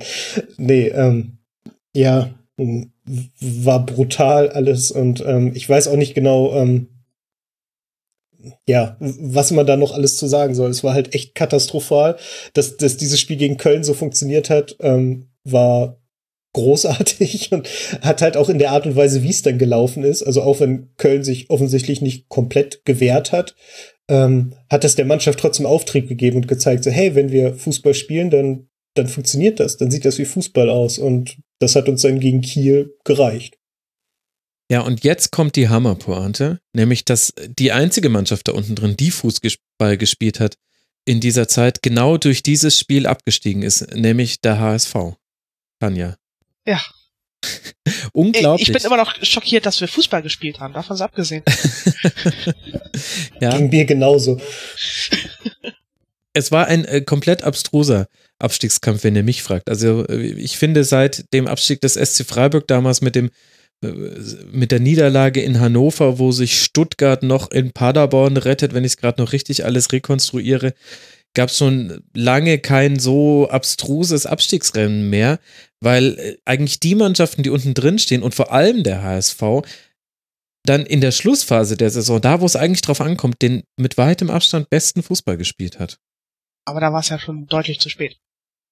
Ja, naja, letztlich ist die Entscheidung am 34. Spieltag gefallen. Im Nachhinein fühlt sich das immer so an und man hatte damals auch den Gedanken, jetzt gehen dem HSV langsam die Spiele aus. Aber es hätte nur einen anderen Gegner als den 1. FC Köln gebraucht, sorry Axel. Und dann hätte das nochmal ganz eng werden können, hinten raus für Wolfsburg. Es war letztlich nur, weil man gewonnen hat und dann hat der Sieg des HSV auch nicht mehr genützt. Ja, aber irgendwie, Wolfsburg macht ja auch uns all uns grundsätzlich alles so zwei Jahre mit zwei Jahren Verspätung nach. Also wir gucken mal in zwei Jahren, wo Wolfsburg dann steht. Ja, kommt drauf an. Jetzt droht sie ihm auch noch. Ja, das, damit kann ich leben. Aber wenn wir in unseren Rhythmen bleiben, dann sind wir nach zweimal Abstiegskampf eigentlich danach immer relativ gut hochgekommen und müssten in, ich glaube, zwei Jahren den Titel holen. Also irgendwas dazwischen, hoffe ich. Und ich glaube, Tendenz zu meinem. Und ich glaube, das ist der Punkt, wo du gerade den anderen beiden richtig wehgetan hast. Denn das ist genau der Unterschied zwischen dem VfL Wolfsburg und ganz, ganz vielen anderen Mannschaften da unten drin. Das ist die Ausreißer nach oben. Maximal führen die in die Europa League und werden dann aber in der nächsten Saison ganz schön übel bestraft. Können wir mit dem Axel später noch ein paar Worte drüber verlieren. Aber das ist genau der Unterschied. Und ich komme gerade noch, vielleicht bin ich deswegen vorgeprägt, ich komme aus einem vollkommen euphorischen Eintracht Frankfurt-Segment mit zwei Gästen, die äh, permanent, die sogar bei mir Gänsehaut wieder erzeugt haben, allein durch die Dinge, die sie gesagt haben. Es wurde gesungen in der vorherigen Aufzeichnung. Und da habe ich noch mit denen drüber gesprochen, wie, wie unglaublich mutmachend das für andere Vereine ist, dass Eintracht Frankfurt einfach jetzt nach 30 Jahren, nach 30 verdammten Jahren mal wieder einen Titel gewonnen hat und niemand hätte vor der Saison damit gerechnet und wie viel Mut das anderen Vereinen vielleicht auch geben kann, die eben auch schon so lange nichts mehr gewonnen hat. Und der VfL ist da eben eine Ausnahme, weil man immer das Gefühl hat, eigentlich ist nach oben ist alles möglich und nach unten rettet man sich irgendwie dann doch immer schon. Ja, aber es wäre keine gute Einstellung, so in die nächste Saison zu gehen. Nach den letzten zwei Jahren sollten wir uns erstmal drauf verlassen, dass wir am nächsten, also wie gesagt, der, der Wunsch fürs nächste Jahr ist irgendwo um den 30. Spieltag genug Punkte zu haben, dass man sagen kann, so jetzt noch drei Spiele in der Sonne spielen und dann ist Sommerpause. Da, da wäre ich sehr, sehr dankbar. Und ich hoffe, dass das alle Verantwortlichen auch so sehen und nicht so sagen, wir investieren jetzt und dann geht's in die Europa League, weil das funktioniert so nicht. Das sollte man langsam lernen. Aha. Im 22. Bundesliga-Jahr. Wir werden mal sehen, was deine Verantwortlichen da tun, Dennis. Da geht's ja manchmal ein bisschen auseinander, sprechen wir gleich noch drüber. Also jetzt machen wir mal ein Decke drauf auf äh, diesen sportlichen Verlauf der Saison und auf die drei Trainer. Kleiner Fun Fact am Rande und es ist ein Fun Fact, weil ihr ja in der Liga geblieben seid. Ich habe mal die Tabellen, die, die Andris-Tabelle, die Martin-Tabelle und die Bruno-Tabelle rausgeholt und keiner von den dreien war schlechter als Platz 15 in seiner Tabelle aber in der Summe war es dann Platz 16. Da sieht man, dass einige andere Vereine da ein bisschen was verändert haben. Und ehrlich gesagt unterscheiden sich die Tabellen auch gar nicht so sehr untereinander. Ich hatte den Eindruck, Dennis, man hätte diesen Kader von Pep Guardiola trainieren lassen, der hätte auch seine Probleme damit gehabt. Also am Trainer lag es doch eigentlich in dieser Saison nicht, oder? Ich glaube nicht. Nee, ich glaube, das sind die, die internen Probleme. Ja, wie gesagt, die, die Führungs- Problematik in der Mannschaft, die, die mangelhafte ähm, Balance in der Mannschaft, dass halt die, zum Beispiel die Außenspieler irgendwie nie richtig funktioniert haben, dass, ähm, dass man der, die Idee hatte, einen der beiden besten Stürmer, die man hatte, halt zur Halbserie wegzugeben, weil der fühlt sich zu Hause halt wohler und das sind halt so viele Kleinigkeiten, die dann Hand in Hand gingen. Wie gesagt, dieses Mentalitätsproblem, von dem wir immer sprechen, dass die Mannschaft irgendwie immer erst, wenn es spitz auf Knopf geht, ähm, ablegen kann. Das, ja, das kam halt alles zusammen und führte dann halt zur zweiten Saison in Folge, wo wir irgendeinem Zweitligisten das Herz brechen. Hm. Und ja, gefühlt war es diesmal sogar ein Drittligist. Du hast noch zwei Punkte auf deiner Liste, nämlich Verantwortung und Verstritten. Wie meinst du denn mit Verantwortung? Geht's da jetzt dann um die sportliche Leitung? Genau, ähm, weil die halt sehr, sehr ähm, ja, es, es wirkte alles unorganisiert. Ne? Wir haben immer noch unsere VW-Leute, die mitreden, die leider mitreden, weil das in der Regel keine Fußballfachleute sind.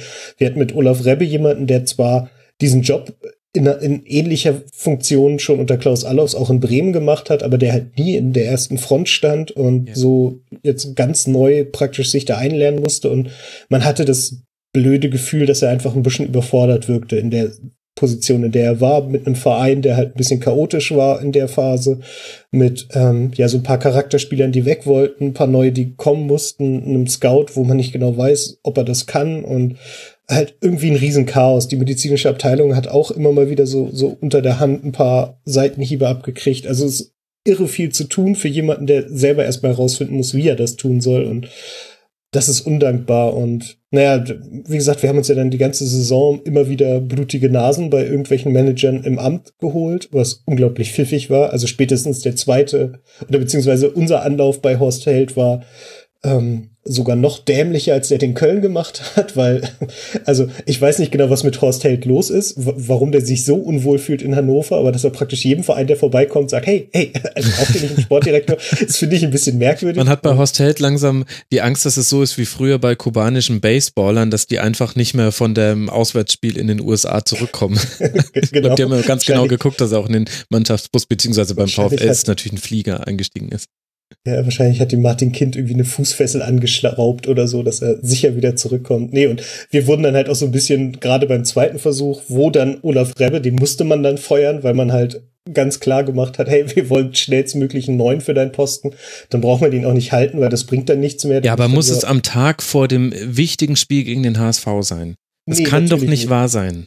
Nein, das war, das konnte ich auch nicht fassen, dass, dass sie das so machen. Also wie gesagt, es ist undankbar für, wäre für Olaf Reppe sehr undankbar gewesen, zu diesem Spiel zu gehen und gleichzeitig, äh, er hätte ja praktisch nur über Horst Held sprechen müssen. Und da wurden wir so ein bisschen, glaube ich, auch zum Spielball von Martin Kind, der mal zeigen wollte, wer hier der richtige Präsident ist und wie man seinen Verein führt. Und ähm, ja praktisch Hand in Hand mit seiner Mediengruppe da diese Verhandlung geführt hat und ähm, ja und unsere haben sich halt vorführen lassen wie die letzten Deppen im Endeffekt und so führt es dazu, dass wir unseren aktiven Manager abgegeben haben, keinen Ersatz hatten und äh, Bruno Labbadia plötzlich da stand vorm, wenn man so will, wichtigsten Spiel der Saison und ja alles alleine machen musste und vorher schon nicht wusste, was er machen soll. Also das war das, das zeigt halt auch ein bisschen das Problem, das da herrscht bei den Verantwortlichen, dass man halt, ja, man hat kein, kein richtiges Gefühl für sowas, wie so eine Fußballmannschaft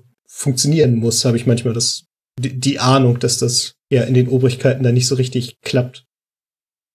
Aber gibt es da eine Aussicht auf Besserung? Ähm, ich hoffe, dass es mit Herrn Schmatke, der ja seit heute offiziell Nachfolger ist, ähm, beziehungsweise zum 1. Juli offiziell Nachfolger ist, dass der mh, wenigstens ein paar Leute wachrütteln kann, weil bei Horst Held hatte ich so ein bisschen das Gefühl, dass man sich da jemanden reinholt, der doch eher einfach zu, zu führen ist, der ähm, nicht so viel Staub aufwirbelt. Bei Jörg Schmatke, das können andere bisher noch besser beurteilen, habe ich das Gefühl. Der hat auch kein Problem damit, mal Leuten klar die Meinung zu sagen und auch mal gegen den Strich zu arbeiten. Und ähm, ich hoffe, dass er das macht und auch, dass er es darf. Das ist ja immer noch das Ding. Durch dieses Großkonzern-Ding kann es halt immer noch passieren, dass jemand dann sagt, nee, so machen wir das aber nicht und dass er sich dann da irgendwie einordnen muss. Aber ich, ich schätze ihn so ein, dass der, der, der hat so viel Erfahrung und äh, ja, es ist so viel ist dem schon passiert in diesem Job, dass er sich halt von niemandem was sagen lässt, sondern sagt, wir machen das so wie ich oder wir machen es gar nicht. Und ich hoffe, dass da niemand sagt, dann machen wir es nicht, sondern dass es dann so machen, wie er sagt. Also wenn er, wenn er sich einordnen muss, dann ist er Anfang Oktober weg. Exakt. Aber glaubst du wirklich, dass das gut geht zwischen Schmatke und Labadia? Nein. Ich gehe, um ehrlich zu sein, nicht davon aus, dass wir mit Bruno Labbadia in die neue Saison gehen. Das wäre euch zu wünschen. Ähm, Danke. Ich weiß es nicht, ob wir dem armen Bruno Labbadia da auch nicht Unrecht tun. Also nee, äh, das hat in dem Fall überhaupt nichts mit Bruno Labbadia zu tun, sondern damit, dass ein neuer Manager da ist und der will jetzt sein Verein sozusagen formen. Und da ist der erste Schritt, erstmal den Trainer austauschen und jemanden finden, der halt zur Philosophie passt, die er sich jetzt vorstellt für den Verein. Und Was macht ein Peter Stöger gerade so? Ich möchte dieses Gespräch nicht weiterführen. Nach allem, was man so hört aus Kölner Kreisen, war das auch eher ein Witz.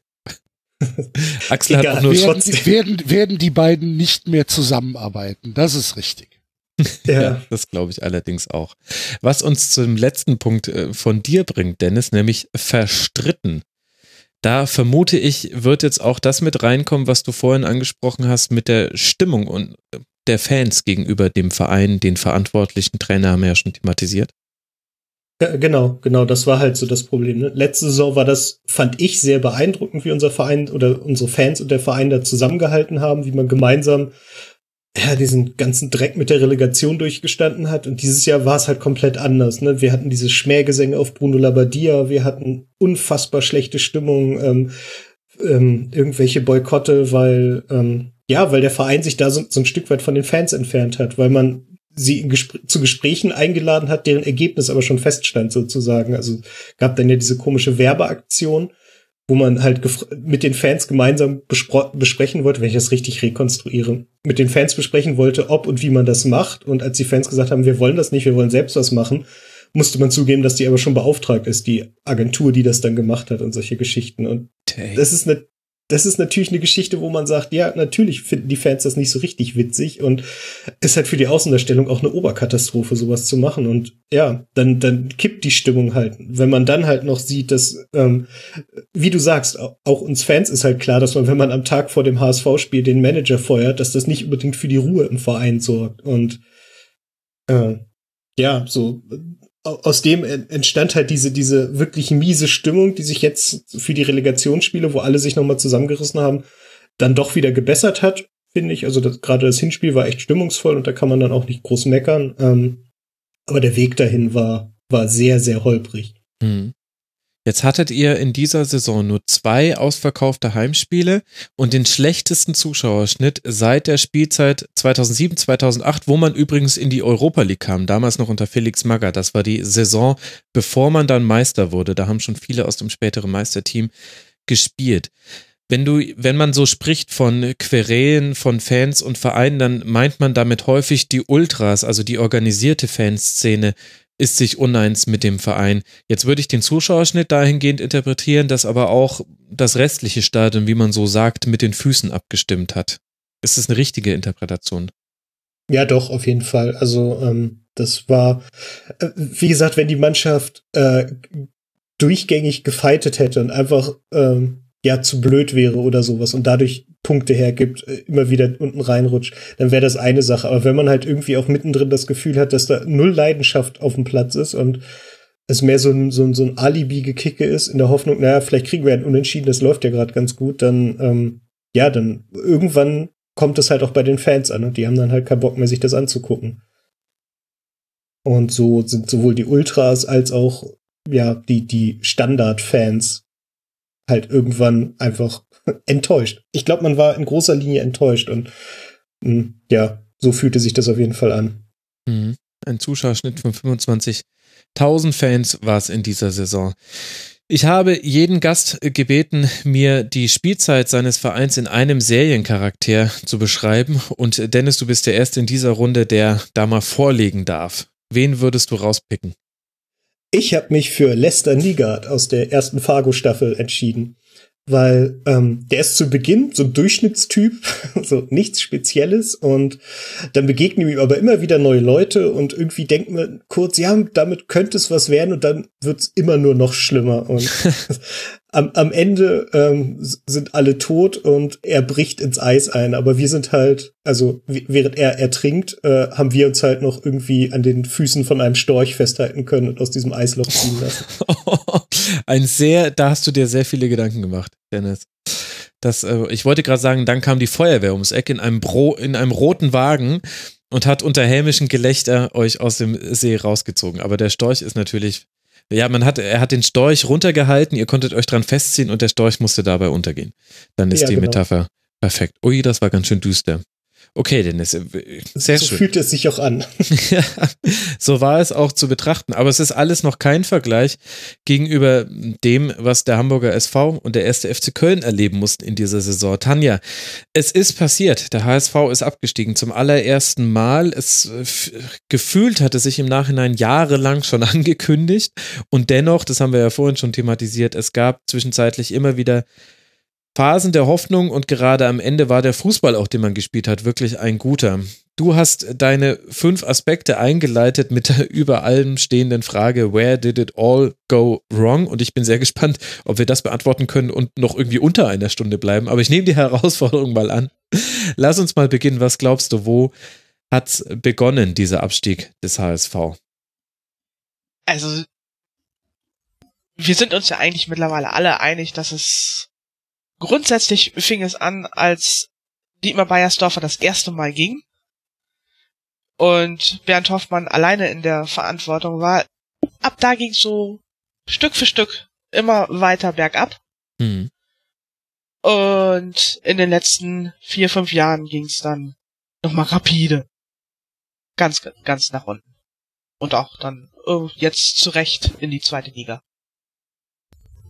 Und was sind da so die wichtigen Dinge, die passiert sind? Also ich habe, habe ich im Vorgespräch schon gesagt, wahnsinnig viel jetzt nochmal gelesen und das ist wirklich unglaublich allein, was in dieser Saison passiert ist an Entscheidungen neben dem Platz. Das heißt, beim HSV kann man wirklich Bücher damit füllen mit den Transfers, die nicht geklappt haben, mit den Transfers, die dann vom Investor Klaus Michael Kühne eingetütet wurden, von Transfers, die intern dann sehr umstritten waren, von Fehlentscheidungen, von Vertragsverlängerungen, von nicht eingehaltenen Absprachen, ganz, ganz viel dringt da auch an die Öffentlichkeit. Es scheint manchmal, als wäre der HSV ein offenes Buch für uns neutrale Beobachter. Und wenn du jetzt sagst, es hat damit zu tun, welche Leute da am Werk waren, kann man da einen oder zwei rauspicken oder ist das Grundproblem des HSV nicht eigentlich, dass das alles so verfahren ist, dass da so viele Leute mitwirken und das schon seit Jahren, dass selbst wenn einer mal eine gute Saison hat und keinen Fehlgriff macht, dann machen es halt drei andere für ihn, jetzt überspitzt gesprochen. Ja, das ist aber auch tatsächlich eines der Grundprobleme ist, dass es nicht so eine einheitliche Philosophie geht, gibt. Dass klar ist vom Vorstandsvorsitzenden bis zum äh, Mannschaftsbetreuer, das ist unser Weg für die nächsten fünf, sechs Jahre und davon lassen wir uns nicht abbringen und mhm. den gehen wir jetzt gemeinsam. Nee, dann kommt wieder einer an und sagt, nee, aber hier, hier, guck mal, da längs, biegen wir mal schnell links ab und nehmen die Abkürzung. Nee, geht nicht. Und es ist kein richtiges Konzept da und deswegen haben wir auch diese Probleme dann wird hier wieder was ausgetauscht, da wird wieder was ausgetauscht, dann kommt von irgendeiner Stelle wieder irgendeine Indiskretion raus und du hast wieder das Chaos und keine klare Linie drin. Ja, das ist die, die nicht äh, vorhandene klare Linie ist die rote Linie, die sich durchzieht beim HSV. Vielleicht hatte man das letzte Mal eine übergefasste, überfassende Vision, als es damals unter Bernd Hoffmann hieß, man will unter die Top 20 Europas kommen. Und das sollte ja dann legendär scheitern. Jetzt wollen wir aber nicht so weit zurückgehen. Nee, nee, das hat er geschafft. Also wir waren tatsächlich dann für ein paar Wochen ja. unter den Top 20 Europas. Das, das war, war, das Faszinierende das, an der ersten Amtszeit. Ja, das, äh, die Zeit des Europa League Halbfinals. Ich würde aber, ich hätte das jetzt insofern nicht gelten lassen, weil das halt ein kurzes Strohfeuer gefolgt von dann wieder einer deutlich schlechteren Saison war. Aber okay, nee, du hast schon recht. Es ist dann schon richtig, das äh, so ein bisschen abzufangen. Aber dann lass mal zurückgehen vor diese Saison. Jetzt haben wir ja schon darüber gesprochen. Das ist ja äh, fast schon bizarr, dass sich hier wieder der VfL Wolfsburg und der Hamburger SV im Rasenfunk Royal treffen, weil sie in ähnlichen Tabellenregionen unterwegs sind. Letzte Saison mit einem Sieg am 34. Spieltag gerade noch gerettet, auf den 14. Tabellenplatz gesprungen, mit einem Sieg gegen den VfL Wolfsburg. Damals 33 Tore erzielt. Diese Saison waren es 29 und letzte Saison hat man 61 kassiert. Also ja, war nicht die beste Saison, aber eben Platz 14 und jetzt eben diese Saison Platz 17 mit 31 Punkten. Das heißt, sieben Punkte weniger. Was ist denn passiert in der Sommerpause vor dieser Saison, wo dann Heribert Bruchhagen und Jens Todd die Aufgabe hatten, zusammen mit Markus Gistol den Kader umzustrukturieren und aufzustellen, damit sich so etwas eben nicht wiederholt, was jetzt dann doch eingetreten ist? Also Heribert Bruchhagen hat es zugegeben mittlerweile, dass die die Situation komplett falsch eingeschätzt haben die haben sich die Rückrundenergebnisse der Vorsaison angeguckt und haben mhm. gesagt, ach ja, das lief ja ganz gut. Da müssen wir nur so ein paar kleine Stellschrauben drehen. Aber dass die Mannschaft in der Rückrunde der Vorsaison aber sowas von übers Limit gegangen ist, dass die wirklich am Ende richtig tot waren und dass das sich nicht so wiederholen lässt. Damit haben sie nicht gerechnet und das haben sie nicht in Betracht gezogen und also man da, war Tabellen-Siebter in der Rückrundentabelle für alle Hörerinnen. Genau. Und deswegen dachte man ja, okay, damit kann man einen gesicherten Mittelfeldplatz erreichen. Nee, hat nicht gereicht, weil du gehst nur in Ausnahmesituationen an so über dich hinaus, das kannst du nicht eine komplette Saison durchhalten. Vor allen Dingen nicht, wenn dir dann gleich nach acht Minuten im ersten Saisonspiel ein wichtiger Baustein wirklich wegbricht oder mhm. wegreißt. Nikolai Müller. Mhm. Ja. Jetzt hat man auch im Nachhinein, zumindest äh, so sagen es die Verantwortlichen, ein bisschen aufarbeiten können, was im Sommer geplant war. Und da ging es vor allem darum, also man wollte noch einen 1A-Innenverteidiger holen, plus noch einen weiteren Ersatzmann, einen Torhüter, denn René Adler hatte den Verein Richtung Mainz äh, verlassen möglichst noch ein Linksverteidiger für den wenig geschätzten Douglas Santos. Das ist ein bisschen die Pointe dieser Saison. Douglas Santos hat eine sehr, sehr gute Saison gespielt, also daran lag es nicht. Und man wollte vor allem noch einen Zehner verpflichten, um offensiv etwas zu machen. Am liebsten einen Zehner, der auch auf den Flügeln spielen kann. Und da, Tanja, habe ich mich richtig gewundert, denn ich hatte bisher immer abgespeichert, dass Gregoritsch deshalb zum FC Augsburg gewechselt ist, weil er eben nicht die Möglichkeit hatte, auf der 10 zu spielen. Dann spielt er beim FC Augsburg auf der 10 und macht das sehr, sehr erfolgreich. Und jetzt lese ich im Nachhinein, genau auf diese Situation, Position hat der HSV jemanden gesucht und jemanden, den man auch auf den Flügeln aussetzen kann. Und das ist ja Gregoritsch. Wie kannst du dir das erklären, dass es da diese Fehleinschätzung gab? Bisher hatte ich immer geglaubt, das verstanden zu haben. Jetzt habe ich doch wieder nur Fragezeichen. Äh, das ist auch so eine Einschätzung, die mich im Nachhinein ein bisschen wundert, weil grundsätzlich konnte ich den Verkauf von Gregoritsch nachvollziehen, weil er nicht in das System von Gisdol passte. Genau. Gregoritsch ist halt nicht so ein Konterspieler. Das ist er nicht und dann passt er nicht da rein. Wofür Gisdol jetzt plötzlich einen Zehner haben wollte, wenn er da ja auch schon durchaus den Aaron Hunt hat und auch Louis Holtby durchaus auf der 10 spielen kann. Mhm. Ich habe keine Ahnung. Und dann haben sie André Hahn geholt und ich glaube nicht, dass das wirklich dann die Lösung sein kann. Und eigentlich wurde uns André Hahn immer als Ersatz für oder als ein 1 zu 1 Ersatz oder sogar besserer Ersatz für Michael Gregoritsch verkauft. Wie das hinhauen soll, verstehe ich auch nicht. Also irgendwas, irgendeine Schaltstelle ist da schon wieder weggebrochen. Mhm. Da kommt noch eine weitere Person mit rein. Wir werden heute mehr unterschiedliche Personennamen nennen als so in der durchschnittlichen Sopranos-Folge.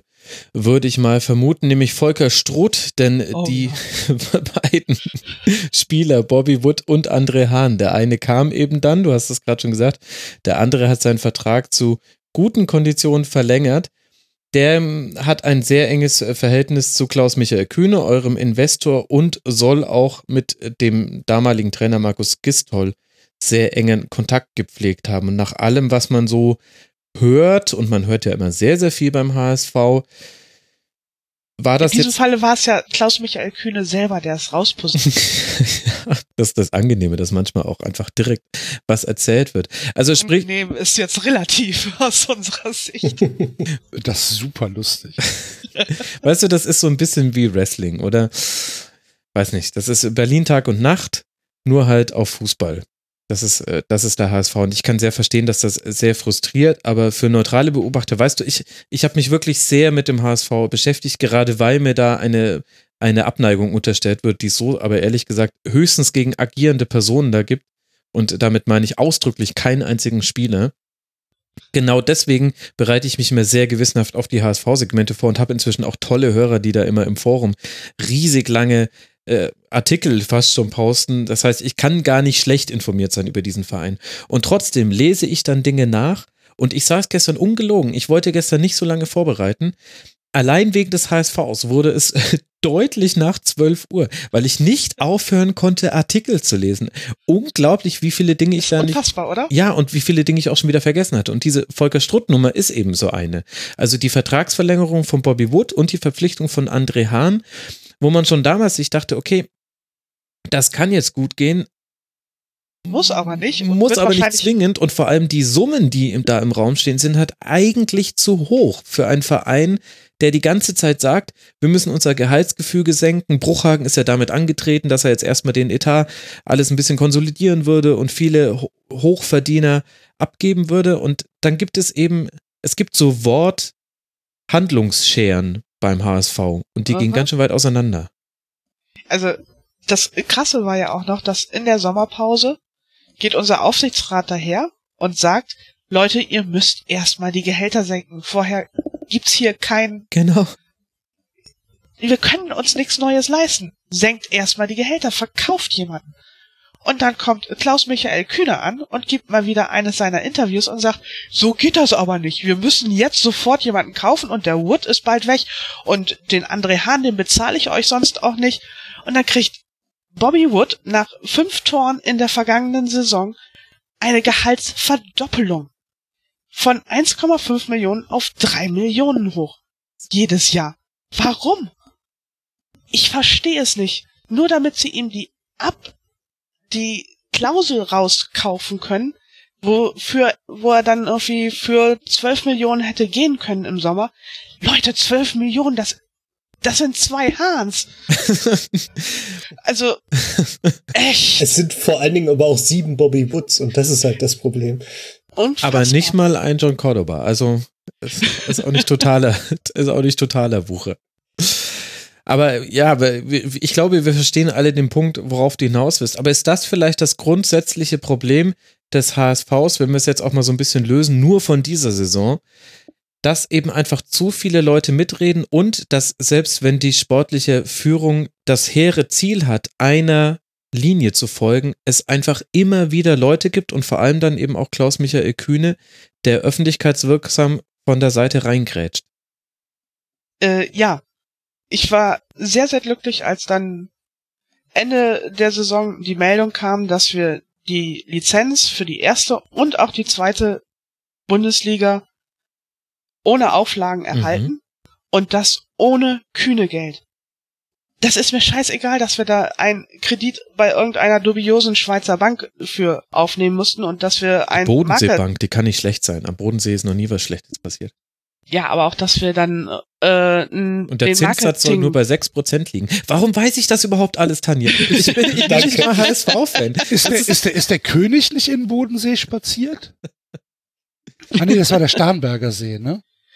Ach so, äh, genau. Ich, glaub, dachte, ja. ich dachte gerade, du meinst Peter König. Nein. ich habe gerade ehrlich überlegt, ob ich da irgendwas aus Hattrick für die Liebe verpasst habe. sehr schön. Sehr, sehr schön.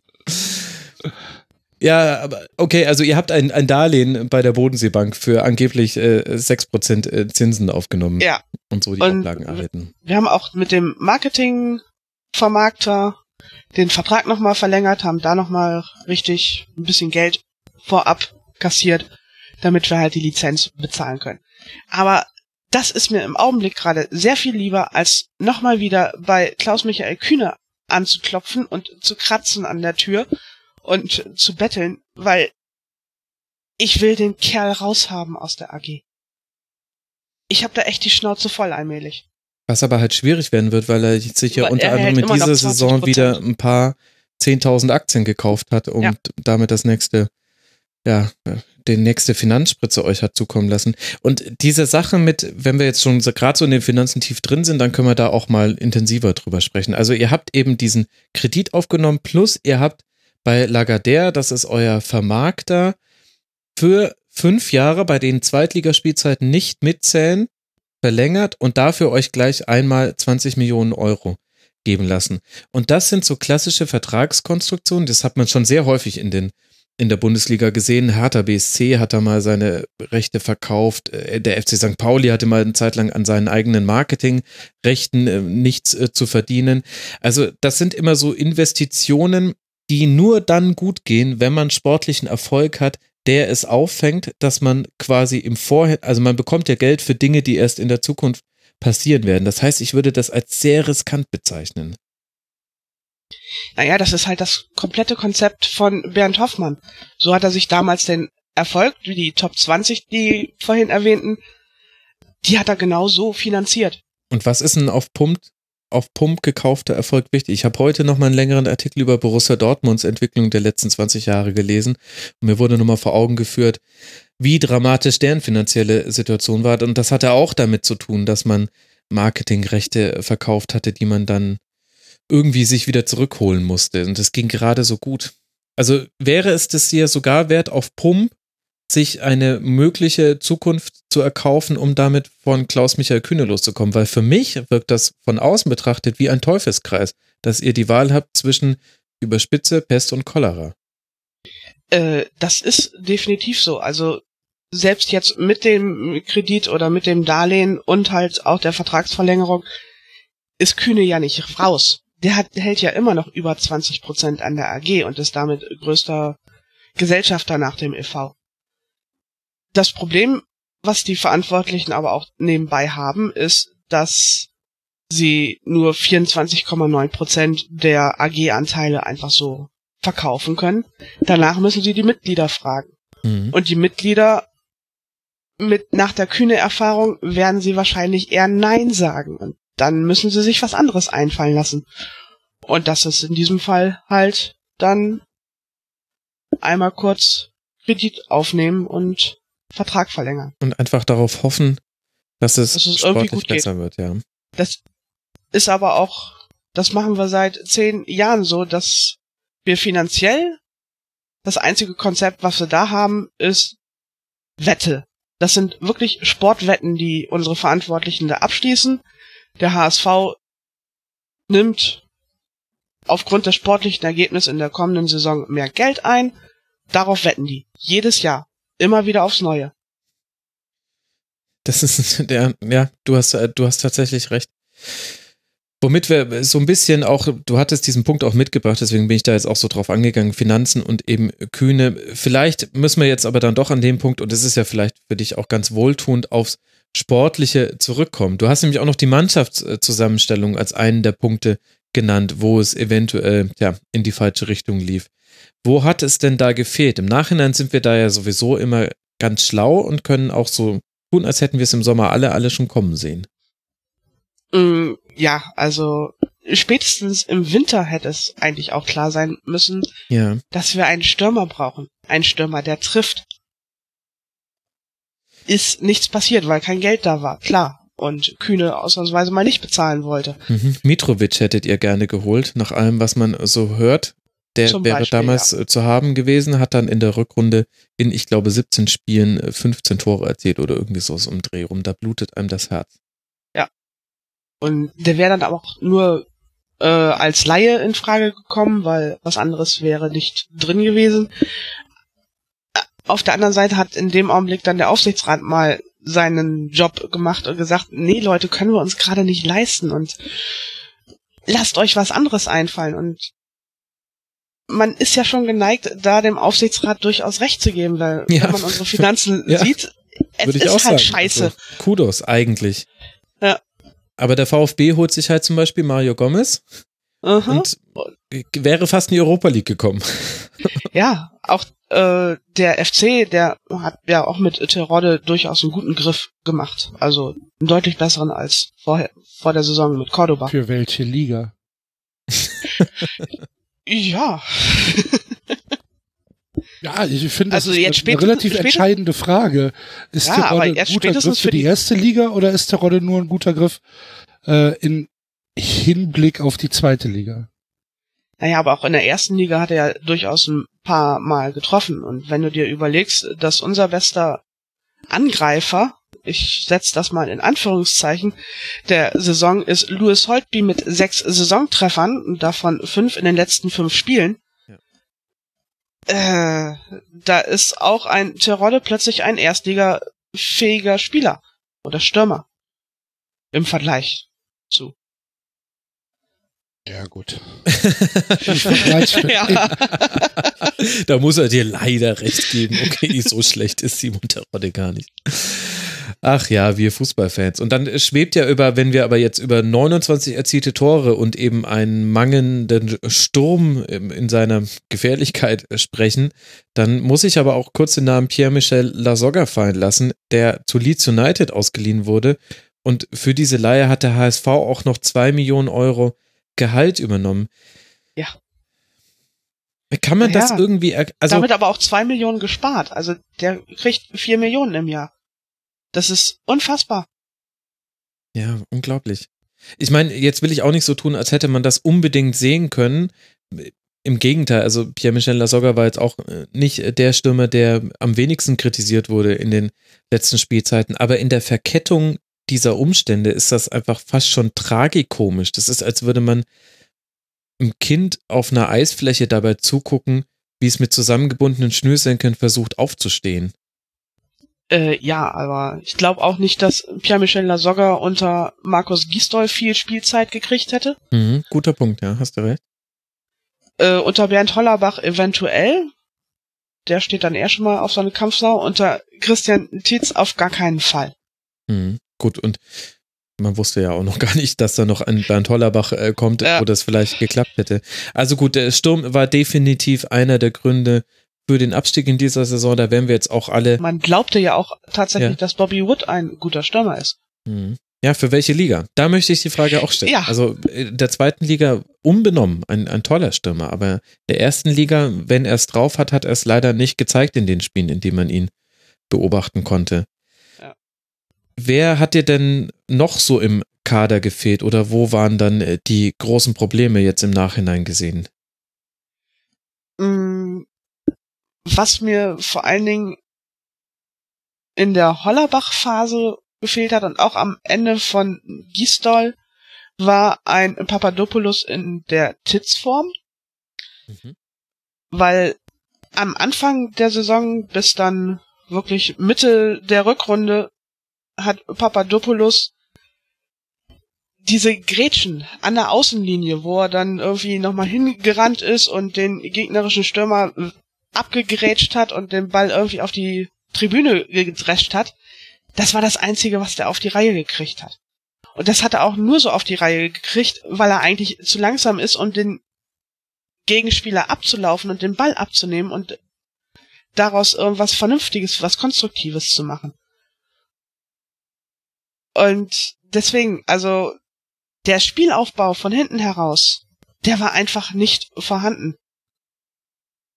Ja. Und da, das war schon mal ein grundsätzliches Problem. Vorne drin, ich lässt da hier die ganze Zeit über Bobby Wood.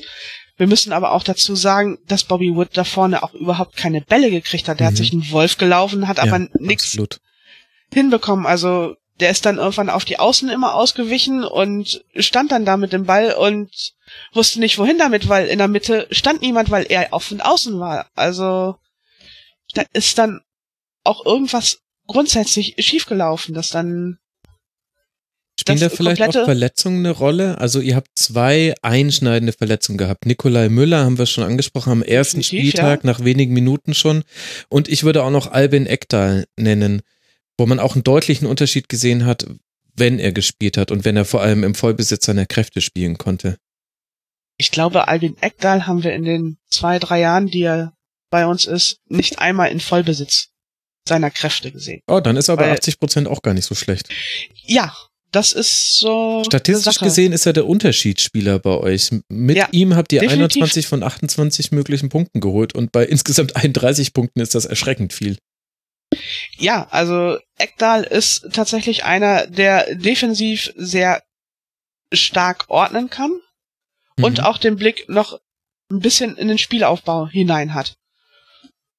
Das können andere Sechser bei uns nicht unbedingt. Deswegen ist er da auch sehr stark. Nur halt, der macht maximal drei Spiele am Stück und ist dann wieder verletzt. Das hilft dann auch irgendwann nicht mehr. Ja, und die, der Ausfall von Nikolai Müller, das war ja sowieso so eine absolute Katastrophe. Ja, lass doch mal ein bisschen in die Saison reingehen. Das würde mich nochmal interessieren. Also, das war schon am allerersten Spieltag beim Torjubel zu seinem Treffer. Die Hörerinnen und Hörer erinnern sich vielleicht noch, das war ein 1 zu 0 gegen den FC Augsburg. Direkt das nächste Spiel wurde auch gewonnen. Gegen wen hat denn da der HSV nochmal gewonnen am zweiten Spieltag, Axel? Ah. Äh, das war, das war Sorry. ein, Die einzige Mannschaft, nee, die nee, nee, schlechter das war. war, das war ein Spiel, was für uns in der Saison ganz, ganz wichtig war. Ja. Für die Tanja jetzt mit dem Ausgang der Saison halt dann nicht mehr, nicht mehr ganz so wichtig. Aber ich kann mich noch sehr gut dran erinnern, dass dann äh, nach dem perfekten Start des HSV dann äh, die ersten Facebook-Posts kamen, dass äh, am äh, 16. Mai zur Meisterfeier am Michel eingeladen wird und so weiter, bla bla bla. Mhm. Ähm, das war ein ganz, ganz furchtbares Spiel und äh, hat für besser. uns die Saison frühzeitig kaputt gemacht. Genau, also für alle Hörerinnen und Hörer versuche ich nochmal mich an alles zu erinnern. Der HSV geht nach zwei Toren nach Ecken, jeweils aus dem Rückreim geschossen, 2 zu 0 in Führung. Dann wird zur zweiten Halbzeit angepfiffen. Der FC hat eine gute Phase und der Schiedsrichter verletzt sich, wird dann ausgewechselt. Es kommt der vierte Offizielle, der damit sein Bundesliga-Debüt gibt. Ich glaube Sören Storks oder Harm Osmers, bin ich mir gerade nicht mehr ganz sicher. Seine Ähm, allererste Aktion Sören Storks. Sören Stork, seine allererste Aktion ist, dass er einem Mergin Maffrey, natürlich Mergin Maffrey, die gelb-rote Karte zeigt. Dann fällt in der Nachspielzeit, also äh, die Nachspielzeit war dann sehr, sehr lange wegen der langen Verletzungsunterbrechung. Dann fällt in der 91. Minute der Anschlusstreffer des FC und dann in der 90 plus 10. Minute, also der 100. Minute, ein Konter von Louis Holtby zum 3 zu 1, wo aber unmittelbar vorher der FC nochmal die Chance hatte auszugleichen. Also hochdramatisch und hochunglücklich auch. Furchtbares Spiel. 25 zu 3 Torschüsse. Also Köln war das Spiel über die deutlich bestimmende Mannschaft, aber wir haben die Tore gemacht, das war super. Aber in dem Augenblick, wir waren nach dem Spiel, waren wir Tabellenführer und ich wusste, das wird eine verdammt beschissene Saison und wahrscheinlich geht's schief. Ehrlich, war hast der du das Moment- da schon erkennen können? Ja. Weil das ist klassisch HSV. Wenn alle denken, oh, jetzt könnte es nach oben gehen, dann geht's definitiv nach unten. Mhm. Immer. Oh, guck mal, wir kratzen am Europacup. Das, die nächsten drei Spiele immer? werden Ihr verloren. seid noch nie abgestiegen. Guter Ja, Punkt. aber Axel. In den letzten sechs, sieben Jahren, wir kratzen mal oben ganz kurz am Platz sieben. Die nächsten drei Spiele werden verloren. Du hast irgendwie eine Serie, wo dann alle schon aufzählen, der HSV hat seit sieben oder acht Jahren nicht mehr drei Spiele hintereinander gewinnen können. Dann hast du gerade zwei Spiele hintereinander gewonnen und alle schreiben darüber. Natürlich verlierst du das nächste Spiel. Ist völlig klar. Es also der sichere Indikator so. war immer, wenn einer der Spieler aus der Mannschaft, der auch in der Mannschaftshierarchie was zu sagen hat, wenn der ein Interview gegeben hat, aller wir sind ein schlafender Riese, das hat Frank Rost mal gesagt. Oder natürlich ist Europa immer das Ziel für eine Stadt wie Hamburg, das hat Marcel Janssen mal gesagt. Und auch sogar René Adler, der eher zurückhaltend war, hat mal gesagt, na, wenn wir so jetzt weiterspielen, dann ist das nächste Ziel schon das internationale Geschäft. Das war immer ein sicherer Indikator dafür, dass der Einbruch ganz, ganz kurz bevorstand beim HSV. Das stimmt tatsächlich. Daher kommen ja auch so ein paar Klischees, die dann auch häufig auf die Fans übertragen werden, was dann in Teilen ungerecht ist, wie es aber halt ehrlicherweise auch mit allen Klischees ist. Ich würde gern mit dir noch über Markus Gistol sprechen, Tanja, denn der ist für mich ein bisschen eine Wundertüte. Ich kann mir nicht so ganz erklären, was mit Markus Gistol passiert ist. Und zwar auch schon bevor er zum HSV gewechselt ist. Also ne, es ist zwar ein Phänomen, dass man beim HSV nochmal ein bisschen schlechter aussieht als bei anderen Stationen. Aber ich hatte ihn aus seiner Hoffenheimer Zeit, aus seiner anfänglichen Hoffenheimer Zeit, als einen Trainer in Erinnerung, der ein sehr gutes Umschaltspiel aufziehen konnte, der auch einen dann doch recht offensiven Fußball gepflegt hat. Das äh, war dann schon in der Endphase bei Hoffenheim nicht mehr so zu sehen. Und beim HSV ganz, ganz selten. Aber es gab auch diese Phase bei euch, wo es mal zwischenzeitlich besser aussah. Und natürlich hat da ein Spiel gegen Hoffenheim eine Rolle gespielt, denn gegen Hoffenheim hat der HSV unter Gistol immer gut gespielt. Auch in der Saison. 3 zu 0 gewonnen. Unglaublich. Da ist er einfach, na, weiß er halt wahrscheinlich einfach, wie es läuft. Kannst du mir im Nachhinein erklären, was wollte Gistol eigentlich mit dem HSV und woran ist er dann gescheitert? Äh, was genau er wollte, weiß ich auch noch nicht so ganz. Also klar, er wollte dieses schnelle Umschaltspiel, viel über Konter spielen, also auch gar nicht auf Ballbesitz selber ausgelegt. Wir hatten irgendwie teilweise Ballbesitzquoten von 30, mhm. 35 Prozent und das war auch das Maximum, was Gisdol wollte. Das Problem war nur, dass es äh, je länger die Saison wurde, desto mehr sah es nach Kick and Rush aus und nicht mehr nach Fußball. Und auch nicht nach schnellen Umschaltspiel, sondern wirklich nach 80er Jahre Hallo Ian Rush. Und daran ist es dann auch gescheitert und irgendwann hat auch die Mannschaft, glaube ich, so ein bisschen den Glauben in eben dieses System verloren, weil Gisdol auch keinen Plan B dabei hatte ihm fiel dann halt, wie schon gesagt, sofort nach acht Minuten Nikolai Müller weg als wirklich Flügelsprinter ohne Ende. Mhm. Dann in nach drei Spieltagen hat sich Philipp Kostic auf der anderen Seite dann auch nochmal verletzt und fiel irgendwie sechs Wochen aus oder so. Und in der Zeit, wo beide ausfielen, ging gar nichts. Also ja. Da haben wir ja noch nicht mal mehr Chancen kreiert. 0 zu 2, 0 zu 3, 0 zu 3, 0 zu 0 waren da die nächsten vier Spiele. Mhm. Ja, also das war ganz, ganz bitter. Und es ging erst wieder aufwärts, als dann Kostic so allmählich äh, wiederkam. Das kam dann auch gleichzeitig mit der mit dem aufgehenden Stern von Fiete ab. Das war ein bisschen zufällig. Ich glaube immer noch, dass es mehr an Kostic lag als an Fiete ab. Aber ja, das ist dann halt immer diese Euphorie in Hamburg, dass du da, hm. wenn einer mal trifft, dann geht das auch ganz schnell, dass das der kommende Superstar ist, siehe Bobby Wood. ja, lass, lass uns mal gleich über Fiete Ab dann gleich noch sprechen und bitte nicht gleich den Wuttstab über ihm brechen. Nein, das auf gar keinen Fall. Das hat er nicht verdient. Dafür ist er noch viel zu jung. Was ich mich bei Markus Gistol immer gefragt habe, war, als er damals zu euch gewechselt ist, da kann ich mich noch sehr gut dran erinnern, gab es das erste Spiel von ihm, war ein Auswärtsspiel bei Hertha BSC. Das ging mit 0 zu 2 verloren und man hat aber damals innerhalb von einem Spiel gesehen, ach hoppala, die bauen auf einmal flach von hinten auf und dann gab es halt ein paar Abspielfehler und so sind dann die zwei Gegentreffer gefangen, äh, gefallen. Und er hat danach gesagt, ja, er vermutet, er hat auch ein bisschen zu viel gewollt jetzt in der Trainingswoche. Er muss jetzt mal seine Art des Fußballs quasi ein bisschen zurückbauen und dann peu à peu den Spielern das neu beibringen. Und ich frage mich, wo wollte er damit hin? Also dieses Umschaltspiel ist ja schön und gut, aber die Zonen, in denen der HSV den Ball erobert hat, waren halt meistens viel zu tief in der eigenen Hälfte und deswegen mussten dann auch oft diese langen Bälle geschlagen werden. Das war ja nicht immer nur, weil der Gegner angelaufen hat, sondern das war halt auch oft nach Ballgewinn der erste Pass. Und das war, um jetzt mal schon mal ein bisschen nach vorne zu springen, einer der wesentlichen Unterschiede von Christian Titz, weil er gesagt hat, natürlich ist es riskanter, vorne anzulaufen, weil wir dann Lücken in unserem Rücken freimachen. Aber wenn wir da den Ball gewinnen, dann sind es halt einfach nur noch zwei Pässe und wir stehen im gegnerischen Strafraum und wir müssen dieses Risiko gehen, sonst werden wir keine Tore erzielen. Es war ja auch tatsächlich so, dass äh, Markus Gisdol dann zwischendurch mal so eine Phase drin hatte, wo er es mit dem äh, Aufbauspiel von hinten heraus ausprobiert hat. Da ist er an den Personen Mavrei und Papadopoulos ein bisschen gescheitert. Mhm. Mit weil, Ansage möchte man fast sagen. Aber ja. Äh, Papadopoulos ist halt eher das Kampfschwein und Mavrei, äh, nee, spielerisch ist das auch nicht so seine Stärke, da irgendwie von hinten den super klugen Pass zu spielen das konnte dann irgendwann auch nicht mehr gut gehen. Nee, und ist es ja dann auch nicht. Und wann, wie hat es geendet? So wie es dann fast enden muss, wenn man beim HSV ist. Ach so, stimmt, ich habe gerade, ich, ich, wollte gerade zum 0 zu 6 der Bayern hinleiten, aber das war ja dann Hollerbach. Das war Hollerbach, genau. Ach, äh, Gisdol ist ja.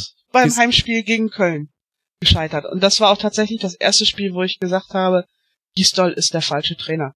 Der muss weg weil das war sowas von blutleer, was die Mannschaft da bei uns abgeliefert hat, dass ich zu der Überzeugung gekommen bin, dass Gisdol da irgendwo nicht mehr die Mannschaft erreicht und da auch nicht mehr den Schwung reinkriegen kann und hilft nix. Tut mir leid für Markus Gisdol, weil teilweise gerade die Rückrunde der Vorsaison, man hat ja mal so eine Entwicklung bei uns gesehen. Mhm grundsätzlich. Und dafür war man ja schon dankbar. Nach den anderthalb Jahren von Bruno Labbadia. Und, aber nee, es ging dann auch in dem Augenblick nicht mehr. Warum dann unbedingt Bernd Hollerbach kommen musste, darüber unterhalten wir uns dann gleich mal. ja, das stimmt. Wer hat die zwei Tore erzielt? Natürlich Simon Terodde. Doppelpack. Was mir bei dem Spiel aufgefallen ist, wie kreuz und quer beim HSV da vorne alles gelaufen ist. Also von, von, im Prinzip von den, von den Sechsern an bis zu André Hahn, der ganz vorne drin stand, war das, also es sah so ein bisschen nach, ähm, mal rechts, wirklich, mal links, mal in der Mitte, ja. Ja, man wollte, als, als wenn irgendwie eine Rochade angedacht war, aber nicht jeder das gleiche Blatt bekommen hat mit, mit der Taktik.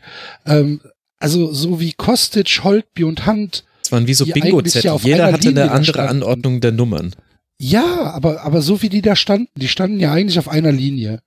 Wenn ich das, also ich meine, ich meine, es wären Kostic, Holtby und Hand gewesen.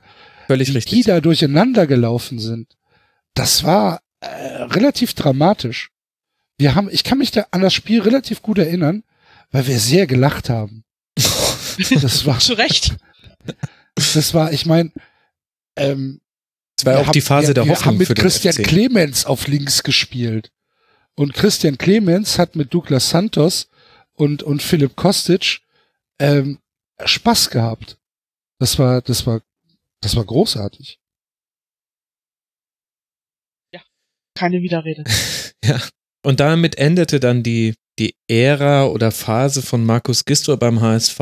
Bemerkenswertes Interview, was er direkt nach seiner Entlassung vor der Geschäftsstelle gegeben hat. Sehr freundlich und aufgeschlossen gegenüber den Journalisten, auch sehr bedacht. Da muss ich sagen, habe ich schon andere Dinge erlebt. Wir haben ja vorhin auch schon über Bruno Labbadia gesprochen, der sogar im Fall des Sieges sehr emotional war, wobei ich jetzt das jetzt nicht krass kritisieren möchte. Wir haben es ja vorhin eingeordnet, aber sehr, sehr interessant, wie Markus Gistol sich da gegeben hat, wie er sich auch nach dem geschafften Klassenerhalt in der Saison davor gegeben hat. Ich weiß noch, da habe ich den O-Ton, in dem man damals gesagt hat, ich bin jetzt ehrlich gesagt einfach nur froh, dass wir es geschafft haben und leer und will jetzt nach Hause.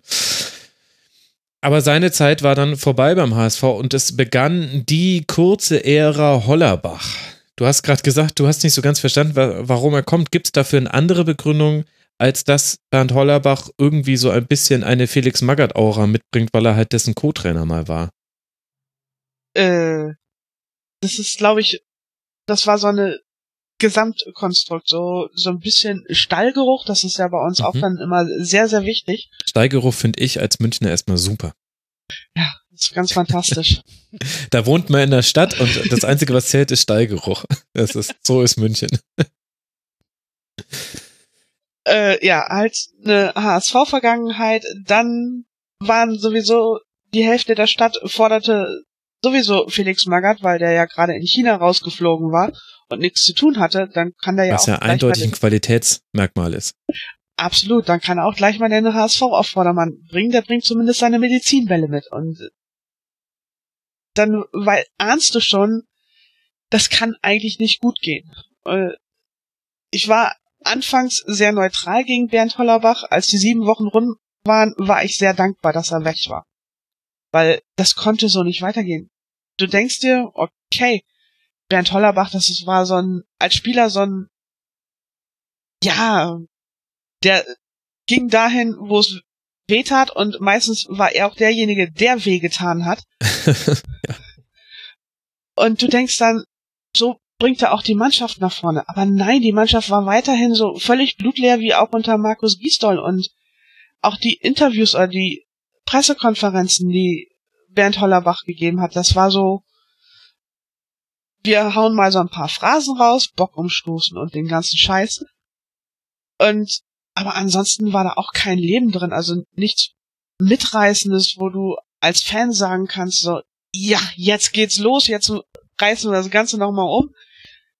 Auf geht's, alle ins Stadion. Nee, im Gegenteil. Alle wollten nur noch raus aus dem Stadion und sind erst gar nicht gekommen. Das war schon eine ganz düstere Phase. Ja, ich denke, man kann sein spielerisches Konzept so zusammenfassen. Du darfst mich gerne korrigieren, wenn du es anders siehst. Hinten kein äh, Tor fangen und dann vorne irgendwie hoffen, dass mal einer reingeht. Und dann hat leider irgendwie beides nicht so richtig geklappt. Es begann weiß jetzt nicht, na doch verheißungsvoll. Ein 1 zu 1 bei Raber Leipzig, dann ein 1 zu 1 zu Hause gegen Hannover 96 und dann soll es aber schon wieder gewesen sein. Erstmal, ich glaube vor allem, das Nordderby hat ihm dann nochmal nachhaltig geschadet. Man hat das zwar sehr unglücklich in letzter Minute verloren gegen Werder und war auch in dem einzelnen Spiel gar nicht so deutlich unterlegen. Aber dann summiert sich halt auf, dass du auch gegen direkte Abstiegskampf-Konkurrenten nicht gewinnst. War da damals auf dem 15. Tabellenplatz. Dann äh, gegen Mainz 05 die 16. waren 0 zu 0. Und dann bei den Bayern 0 zu 6 verloren, was ja im Grunde für einen HSV-Trainer gar nicht so schlecht ist. Aber, aber die erste Halbzeit war so grottig, da war ja überhaupt nichts. Ja, ja, das war. Und in der zweiten Halbzeit hat Bayern einfach gesagt, komm, wir laufen hier noch 45 Minuten auf und ab und dann ist gut. Und unsere Spieler sind einfach irgendwie hinterhergelaufen und haben gehofft, dass es nicht zweistellig ausgeht. Das, da war ja keine Gegenwehr, da war kein Konzept drin, da war auch von dem großartigen Defensivkonzept von Bernd Hollerbach war da nichts mehr zu sehen. Das Einzige, was von Bernd Hollerbach übrig blieb, war Aaron Hunt, der hinterher sagte, zumindest hat er uns fit gemacht. Super. Na gut, die Fitness hat ja vielleicht dann hinten raus geholfen. Aber kannst du mir denn erzählen, wir haben jetzt ein paar Dinge sogar schon wieder ausgelassen, natürlich, wir sind ja jetzt schon ein paar Spieltage nach vorne gegangen, denn es gab ja dann die Wahl von Bert Hoffmann, der hat dann direkt Bruchhagen und äh, Todd freigestellt. Wer hat denn eigentlich die Entscheidung getroffen, dass dann Hollerbach kam? Kannst du das noch rekonstruieren? Äh, Hollerbach war ja noch eine Verpflichtung von Bruchhagen und Todd. Das war noch Bruchhagen und Todd, okay. Und wer hat dann die Entscheidung getroffen, Christian Titz zu holen?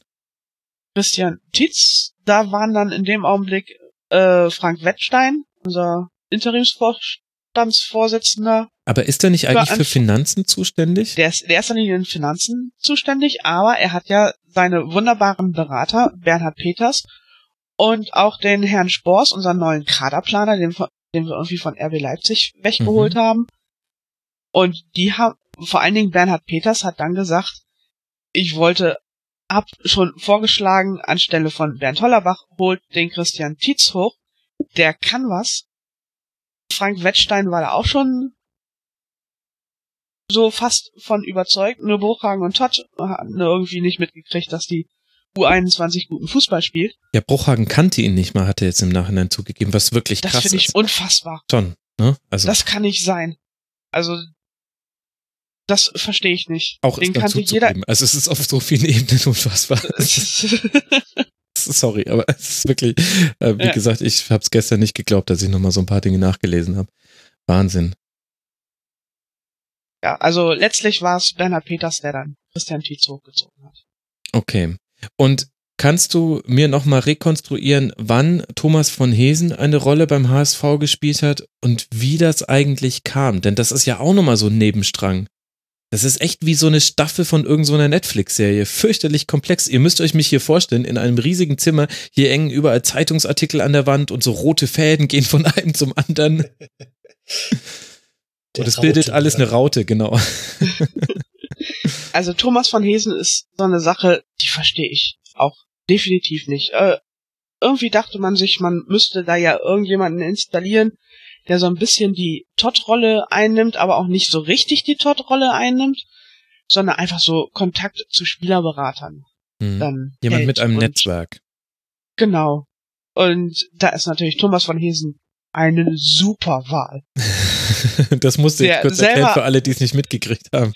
es kam dann halt im Nachhinein heraus, dass auch äh, Thomas von Hesen schon als Trainer teilweise seine eigenen Spieler beraten hat, als Berater fungiert hat und Das dann so irgendwie nach Spielen über den Klee gelobt hat, um die teurer zu verkaufen. Also Ah. unfassbar.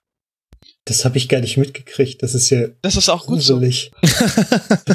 ich weiß nicht, ob das gut ist. Es ist, es ist wirklich unfassbar. Also, Also ich meine, welcher Berater, welcher Spielerberater geht denn dahin und redet mit Thomas von Hesen? Nachdem so eine Geschichte rauskommt und wo man auch vorher schon in Football Leagues ein bisschen was darüber Mhm. lesen konnte, dass auch Thomas von Hesen da irgendwie immer mal wieder eine unschöne Rolle irgendwo im Finanzgebaren des HSV gespielt hat. Und ich verstehe es nicht. Also vor allem, es wurde Ja. wirklich sehr gut recherchiert, dann aufgedeckt. Ende März hat da, glaube ich, das Abendblatt was Mhm. Umfangreiches äh, zugemacht. Und die Reaktion von Wettstein, über den wir jetzt ja auch schon häufiger gesprochen haben, war jetzt nur. bringt keine Unruhe hier rein. Genau. Die Berichterstattung hat wohl nur das Ziel, möglichst große Unruhe in den HSV äh, zu tragen. Wo du dir denkst, ey, ein, ein super toll recherchiertes Stück mit ganz vielen Belegen dafür, dass der Typ halt einfach, ja, seine eigenen Spieler beraten hat und mehrere Geschäftspartner in den finanziellen Ruin getrieben hat oder zumindest an Geschäften mit Geschäftspartnern beteiligt waren, die im ja, finanziellen Totalschaden geendet haben. Und dann ist der einzige Kommentar dazu, was soll denn jetzt diese Unruhe, Mensch, Leute? Es ist, es ist wirklich äh, verstanden habe ich es auch nicht. Man hat dann Thomas von Hesen auch wochenlang so nebenbei so ein bisschen wursteln lassen. Das erste Mal, dass er tatsächlich dann wieder in die Öffentlichkeit gelassen wurde, sagen wir es mal so, war beim Spiel gegen Frankfurt. Also vorletztes Saisonspiel, wo er Mhm. dann bei Sky in der Vorberichterstattung in der Halbzeit mal was sagen durfte. Aber ansonsten hat der hat man den dann komplett irgendwie aus dem Verkehr gezogen und er durfte dann ein bisschen mit Christian Tietz reden und hier mal beobachten, da mal beobachten. Aber ich glaube auch nicht, dass man ihn am Ende irgendwie auf Spielerberater losgelassen hat. Oder dass die Spielerberater da irgendwas von ihm wollten. Ja, egal, was man ihn hat machen lassen, wir werden es bald erfahren haben, Tanja. Das ist, habe ich, Ich fürchte, wir werden auch irgendwann nochmal erfahren, was Thomas van Hesen denn an Gehalt für diese paar Monate gekriegt haben. Und ich glaube nicht, dass mir das gefällt. das könnte ich, äh, ja, dem, äh, dieser Gedanke liegt sehr nahe. Wir haben jetzt so ein bisschen den Tiefpunkt in der Saison erreicht und das ist das Interessante an der HSV-Saison, dass der Abstieg nicht der Tiefpunkt war, sondern ich würde jetzt die Phase als den Tiefpunkt bezeichnen, denn das war ja auch der Moment, wo sich dann Teile der Fans vom HSV deutlich abgewandt haben. Also es gab Ja. ein Transparent, bevor die Uhr ausgeht, jagen wir euch aus der Stadt und es gab ähm, aufgestellte Kreuze mit, ähm, ich weiß jetzt gerade gar nicht, was auf dem Transparent stand, muss man vielleicht auch gar nicht zitieren, am Trainingsplatz. Es gab den versuchten Sturm in die Kabine, wobei da im Nachhinein, also bei vielen Dingen weiß man dann auch gar nicht so genau, welche HSV-Fans waren es auch tatsächlich nur HSV-Fans, die daran beteiligt waren. Definitiv war es auch immer eine Minderheit, aber das ist ja erstmal der Berichterstattung egal. Die schreibt dann über diese großen Probleme und definitiv war es auch nicht förderlich für die sportliche Situation. Was glaubst du denn, hat dazu beigetragen, dass das nicht das Bild war, mit dem der HSV dann in die zweite Liga abgestanden ist? Hat das nur mit dem sportlichen Abschneiden zu tun oder gibt es da auch noch andere Faktoren? Äh, der Faktor heißt tatsächlich Christian Tietz. Das ist unfassbar. Aber in dem Augenblick, er macht genau das, was die meisten Fans seit Jahren fordern. Er bringt junge Spieler hoch und setzt, guckt nicht nach Namen und guckt nicht nach Gehältern oder sonstiges, sondern guckt, was passt in sein System. Er hat ein System. Halleluja. Endlich ein Trainer mit System. Ja, und, und, und nicht auf dem Lotto-Toto-Schein, ja. Super. Genau, und das ist dann halt wirklich dieser Hoffnungsschimmer, so, da kommt mal jemand und hat eine Idee. Und ja, scheißegal, wir sind jetzt abgestiegen, komm, aber wir bereiten uns jetzt auf die zweite Liga, auf den Neuanfang vor. Und da ist jemand mit einem Plan. Danke. Suchen wir seit Jahren. Und endlich ist da mal jemand. Und deswegen kommt diese Hoffnung dann plötzlich hoch. Und überträgt sich dann auch auf die Tribünen insgesamt und dann kommt die Anfeuerung wieder und die Mannschaft spielt dadurch dann auch wieder ein bisschen besser, weil sie merkt hier, da sind 50.000 Leute, die uns nach vorne schreien. Das hilft dann auch und hilft dann so ein bisschen diese Verunsicherung, die so richtig tief auch in der Mannschaft drin war, wieder zu lösen und sie merken, hier funktioniert endlich mal was. Mhm. Und wir kriegen die Fans auch wieder auf unsere Seite. Es klappt. Und das geht dann auch wieder auf die Fans zurück, die sehen, ja, es geht voran. Und dann kommt dann am Ende so eine Abstiegseuphorie draus hervor. Ja, also wirklich beeindruckende Bilanz von Christian Titz. Das muss man sich nochmal vor Augen führen. Er hat sein erstes Spiel am 27. Spieltag gemacht und hat es geschafft, in diesen sieben Spielen dann bis zu Saisonende hat er in vier Siege geholt, ein Unentschieden und nur zwei Niederlagen. Habe ich da jetzt gerade, ja doch, war richtig. Also wahnsinnig erfolgreich. Drei Niederlagen, ah, Entschuldigung. Genau, klar, Hertha habe ich jetzt gerade nicht mitgezählt, hast du recht. Genau. Ich, deswegen war ich auch gerade so, naja, es ist auch schon ein bisschen spät. Aber da waren eben vor allem Heimsiege mit dabei. Zu Hause gegen Schalke 3 zu 2 gewonnen, obwohl man da sogar auch noch, ja, den Ausgleich kassiert hatte, dann äh, gegen Freiburg 1 zu 0 gewonnen, ganz wichtiger Sieg gegen einen direkten Abstiegskonkurrenten, das war damals der Tabellen 16. hätte sich entfernen können vom Relegationsplatz und dem HSV, dann eben beim VfL Wolfsburg gewonnen, haben wir vorhin schon drüber gesprochen und eben auch noch das letzte Heimspiel zu zehnt auch noch, das ging ein bisschen in der Berichterstattung unter, dass man mhm. eine halbe Stunde noch zu zehnt gespielt hat und gegen Borussia Mönchengladbach, die damit noch in die Europa League hätten einziehen können mit einem Sieg, hat man das auch gewonnen. Also es war einfach deutlich eine andere Spielweise und eben auch eine andere Mannschaft. Wer von den Spielern, den Titz denn da so spielen hat lassen, wer glaubst du denn wird auch in der zweiten Ligasaison noch mit dabei sein? Und wie groß ist dann deine Hoffnung, dass das nur ein kurzes Gastspiel ist in der zweiten Liga? Also wer auf jeden Fall, wo ich sehr von ausgehe und es auch sehr hoffe, noch weiterhin dabei sein wird, sind zum Beispiel Rick van Drongelen in der Innenverteidigung. Mhm. Äh, Gideon Jung wird wahrscheinlich bleiben. Matti Steinmann wird bleiben. Tatsuya Ito wird bleiben und das ist ganz, ganz wichtig. Äh, Gotoku Sakai hat gesagt, dass er eigentlich seinen Vertrag verlängern möchte, dass er auch wohl durchaus ein Angebot vom HSV vorliegen hat und in dem Augenblick, wo der HSV abgestiegen war, nach dem Spiel, erste Aussage von ihm war, ich verlängere jetzt meinen Vertrag. Wo ist er? Ich unterschreibe jetzt sofort. Mhm. Und ja, also ich glaube, das ist schon ein gutes Gerüst. Also jetzt wurden dann auch noch mal aus der U19 und U21 ein paar Spieler hochgezogen, die dann auch die er Titz dann auch alle sehr gut kennt. Genau und wurden dann wirklich auch in den Profikader jetzt fest integriert. Wenn man da jetzt noch so ein paar äh, erfahrene Spieler mit einbaut, weil ansonsten haben wir jetzt so eine so ein Durchschnitt, Durchschnittsalter von 21 es ist dann doch ein bisschen jung eventuell für die zweite Liga, dann, dann kann das durchaus was werden. Aber ich bin mir nicht hundertprozentig sicher, dass wir da jetzt sofort den Wiederaufstieg schaffen. Weil wir zweite Liga kennen wir nicht. Überhaupt nicht. Und wir können davon ausgehen, dass von den 17 anderen Vereinen mindestens 16 gegen uns nochmal 20 Prozent mehr rauskitzeln als normalerweise, weil wir sind immer der große Favorit in den Spielen. Und das wird verdammt schwierig. Ja, und glaubst du denn, dass Titz auch jemand ist, der da auch in sportlich schlechteren Phasen die Leute mitziehen kann? Denn ohne jetzt irgendwas schlecht reden zu wollen. Ähm, er ist ein sehr ruhiger, ähm, mit sehr klaren Aussagen und hat auch viele Dinge bewirkt, definitiv in diesem Abstiegskampf. Ich hatte aber nicht den Eindruck, dass er jemand ist, der auch geschafft hätte, so alle hinter sich zu verschließen, wenn nicht auch die Ergebnisse von Anfang an gestimmt hätten. Es geht Hand in Hand. Und wenn wir jetzt mal davon ausgehen, es wird nicht eitel Sonnenschein sein in der zweiten Liga, es wird auch mal wieder Dürrephasen geben. Glaubst du, der Titz ist jemand, der das hinkriegt? Oder gibt es jetzt irgendwie von den tausend Aufsichtsräten vielleicht noch einen, dessen Namen wir noch nicht genannt haben, dessen Funktion und Rolle das dann wird? Äh, ich glaube, zumindest Christian Tietz ist sich dessen bewusst, dass es immer noch mal diese, diese schlechten Phasen geben kann.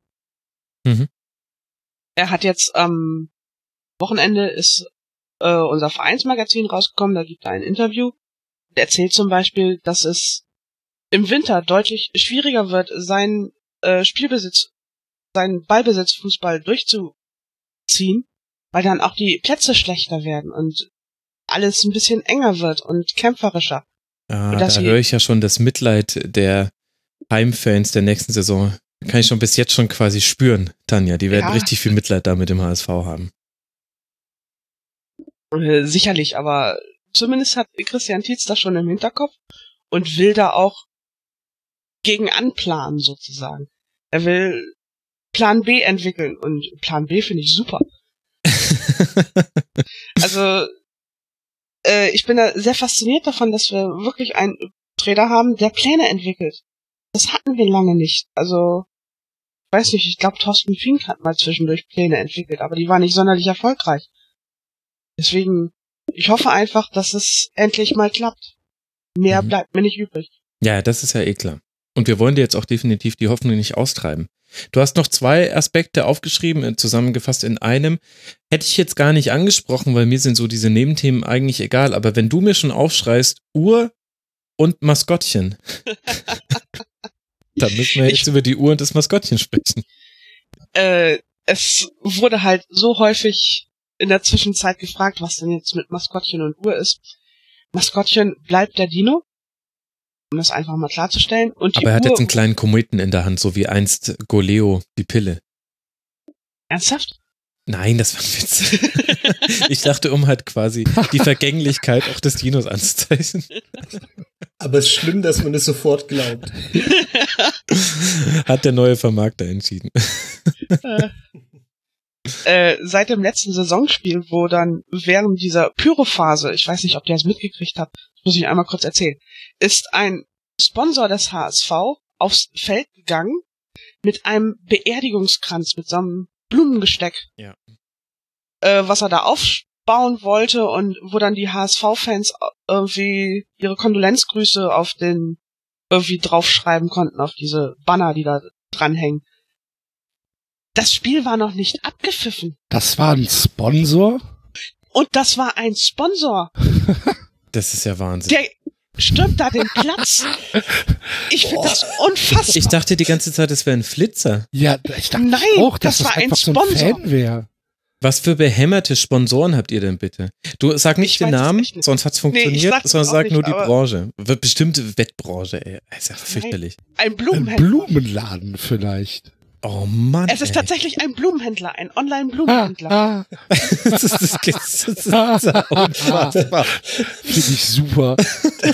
Also, da dachte ich, vielleicht meine Aktion. Lieblingsgeschichte der Saison. ja. Es hat glücklicherweise kaum jemand mitgekriegt, aber das war echt schon hochnotpeinlich. Und der fand sich auch noch witzig dabei. Also, ja. So viel zum HSV-Chaos. Mhm, aber die Uhr bleibt, das Maskottchen bleibt. Es wird sicherlich genau. auch weiter interessant bleiben am HSV. Und das eine muss jetzt aber noch gesagt werden, Tanja. Es war, und das hätte man, damit hätte man nicht unbedingt rechnen müssen, es war ein Abstieg mit äh, hoch erhobenem Haupt, äh, mit äh, durchgestrecktem Kreuz und äh, rausgerückter Brust und ähm, in voller Würde. Und das machen euch auch nicht ein paar Idioten kaputt, sondern es war ein dafür, dass, dass es von so vielen dann doch herbeigesehnt war. Und ich glaube, sich das auch als Fan dann oft sehr ungerecht anfühlt, denn niemand sucht sich raus, von wem er Fan ist. Und so wie der Dennis nichts dafür kann, dass sein Verein so viel Kohle raushaut, so wie ich nichts dafür kann, dass mein Verein von einem Sonnenkönig ohne Bewusstsein für Menschenrechtsverletzungen und Steuergesetze geführt wird, so wie Axel nichts dafür kann, dass der FC ungefähr genauso viel Chaos verursacht wie der HSV, wenn auch nicht mit ganz so schönen Anekdoten in dieser Saison. Ich glaube, es hat sich manchmal, es fühlt sich manchmal, glaube ich, sehr ungerecht an, dass man dieses ganze, dass man stellvertretend die Häme für die Dinge bekommt, die einfach die Verantwortlichen falsch machen, für die man ja nichts kann, die man selber genauso abstrus findet und wo man vermutlich sogar noch, wenn wir im, im Strahlkotz-Weitwettbewerb machen würden, würdest du wahrscheinlich am weitesten äh, kotzen bei all den Dingen, über die wir jetzt beim HSV gesprochen haben. Und dann aber dennoch in so in Würde runterzugehen, nicht komplett zerrissen als Verein, sondern wieder geeint, das war schon, fand ich, bemerkenswert, weil ich es auch ehrlicherweise dem HSV und seinen Fans nicht zugetraut hätte, weil man einfach einen anderen Eindruck hatte. Es ist halt schwierig abzuschätzen, wie sich die Minderheit und Mehrheitsverhältnisse in so einem Stadion generieren. Ja, aber das Faszinierende ist auch wieder mit diesem Bruch nach der Ära Bernd Hollerbach.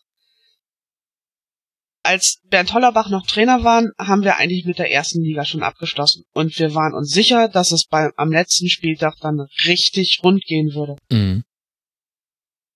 Äh, dafür war das relativ harmlos, was da los war. Also äh, dank Christian Tietz und dieser neuen Philosophie, da, die da plötzlich da war, war viel Positives dazwischen und das habe ich so nicht erwartet. Und das war toll. Das muss ich sagen. War es wirklich. Jetzt bin ich aber sehr gespannt, denn beim HSV ist es echt nochmal eine Ecke schwieriger als bei manchen anderen Vereinen. Die Saison 17, 18, der erste Abstieg des HSV in einem Seriencharakter. Und bitte, Tanja äh, ja, wenn der FC am letzten Spieltag gewonnen hätte, dann wäre ich dann, hätte ich uns wahrscheinlich als Inspector Gadget eingestuft. Aber so bin ich dann doch ganz glücklich, dass du mir erlaubt hast, Herr der Ringe als Serie zu deklarieren und äh, benenne uns unsere Saison dann als Gollum. Weil Gollum hatte mal alles, was er sich wünschte, hat dann aber irgendwie schlechte Deals gemacht und war dann immer auf der Suche nach den guten alten Zeiten, nach seinem Schatz und am Ende ruiniert es ihn.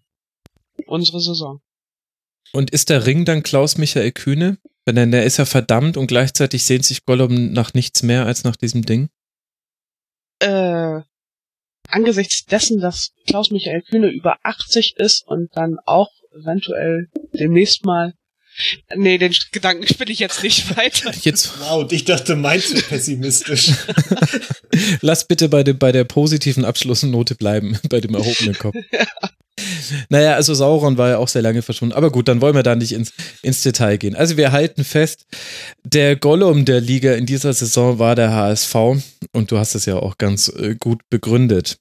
Und ich möchte nicht vorgreifen und gleich den Axel nach seinem Seriencharakter fragen. Aber ich freue mich, ja, hört sich vielleicht für dich etwas ironisch an, aber es ist ernst gemeint, Axel. Ich freue mich jetzt mit dir noch auf die FC-Saison zurückzublicken. Auch, dass du das jetzt nochmal tust, nachdem du schon fünf Stunden drüber gesprochen hast. Mit dem Spielbeobachter. Ich glaube, da wurden nicht nur Spiele beobachtet, aber das soll jeder Hörer und jede Hörerin selbst nachhören. Ich habe besondere Freude an deinen fünf Aspekten gehabt, denn ich werde jetzt mal anders als bei den anderen Segmenten alle fünf auf einmal nennen. Freude, Angst, Gleichmut, Wut und Trotz. So, Axel. Genau. Dann fangen wir doch mal mit der Freude an. Ja, die, die, die Freude ist jetzt ähm, ein Jahr und zwei Tage genau her.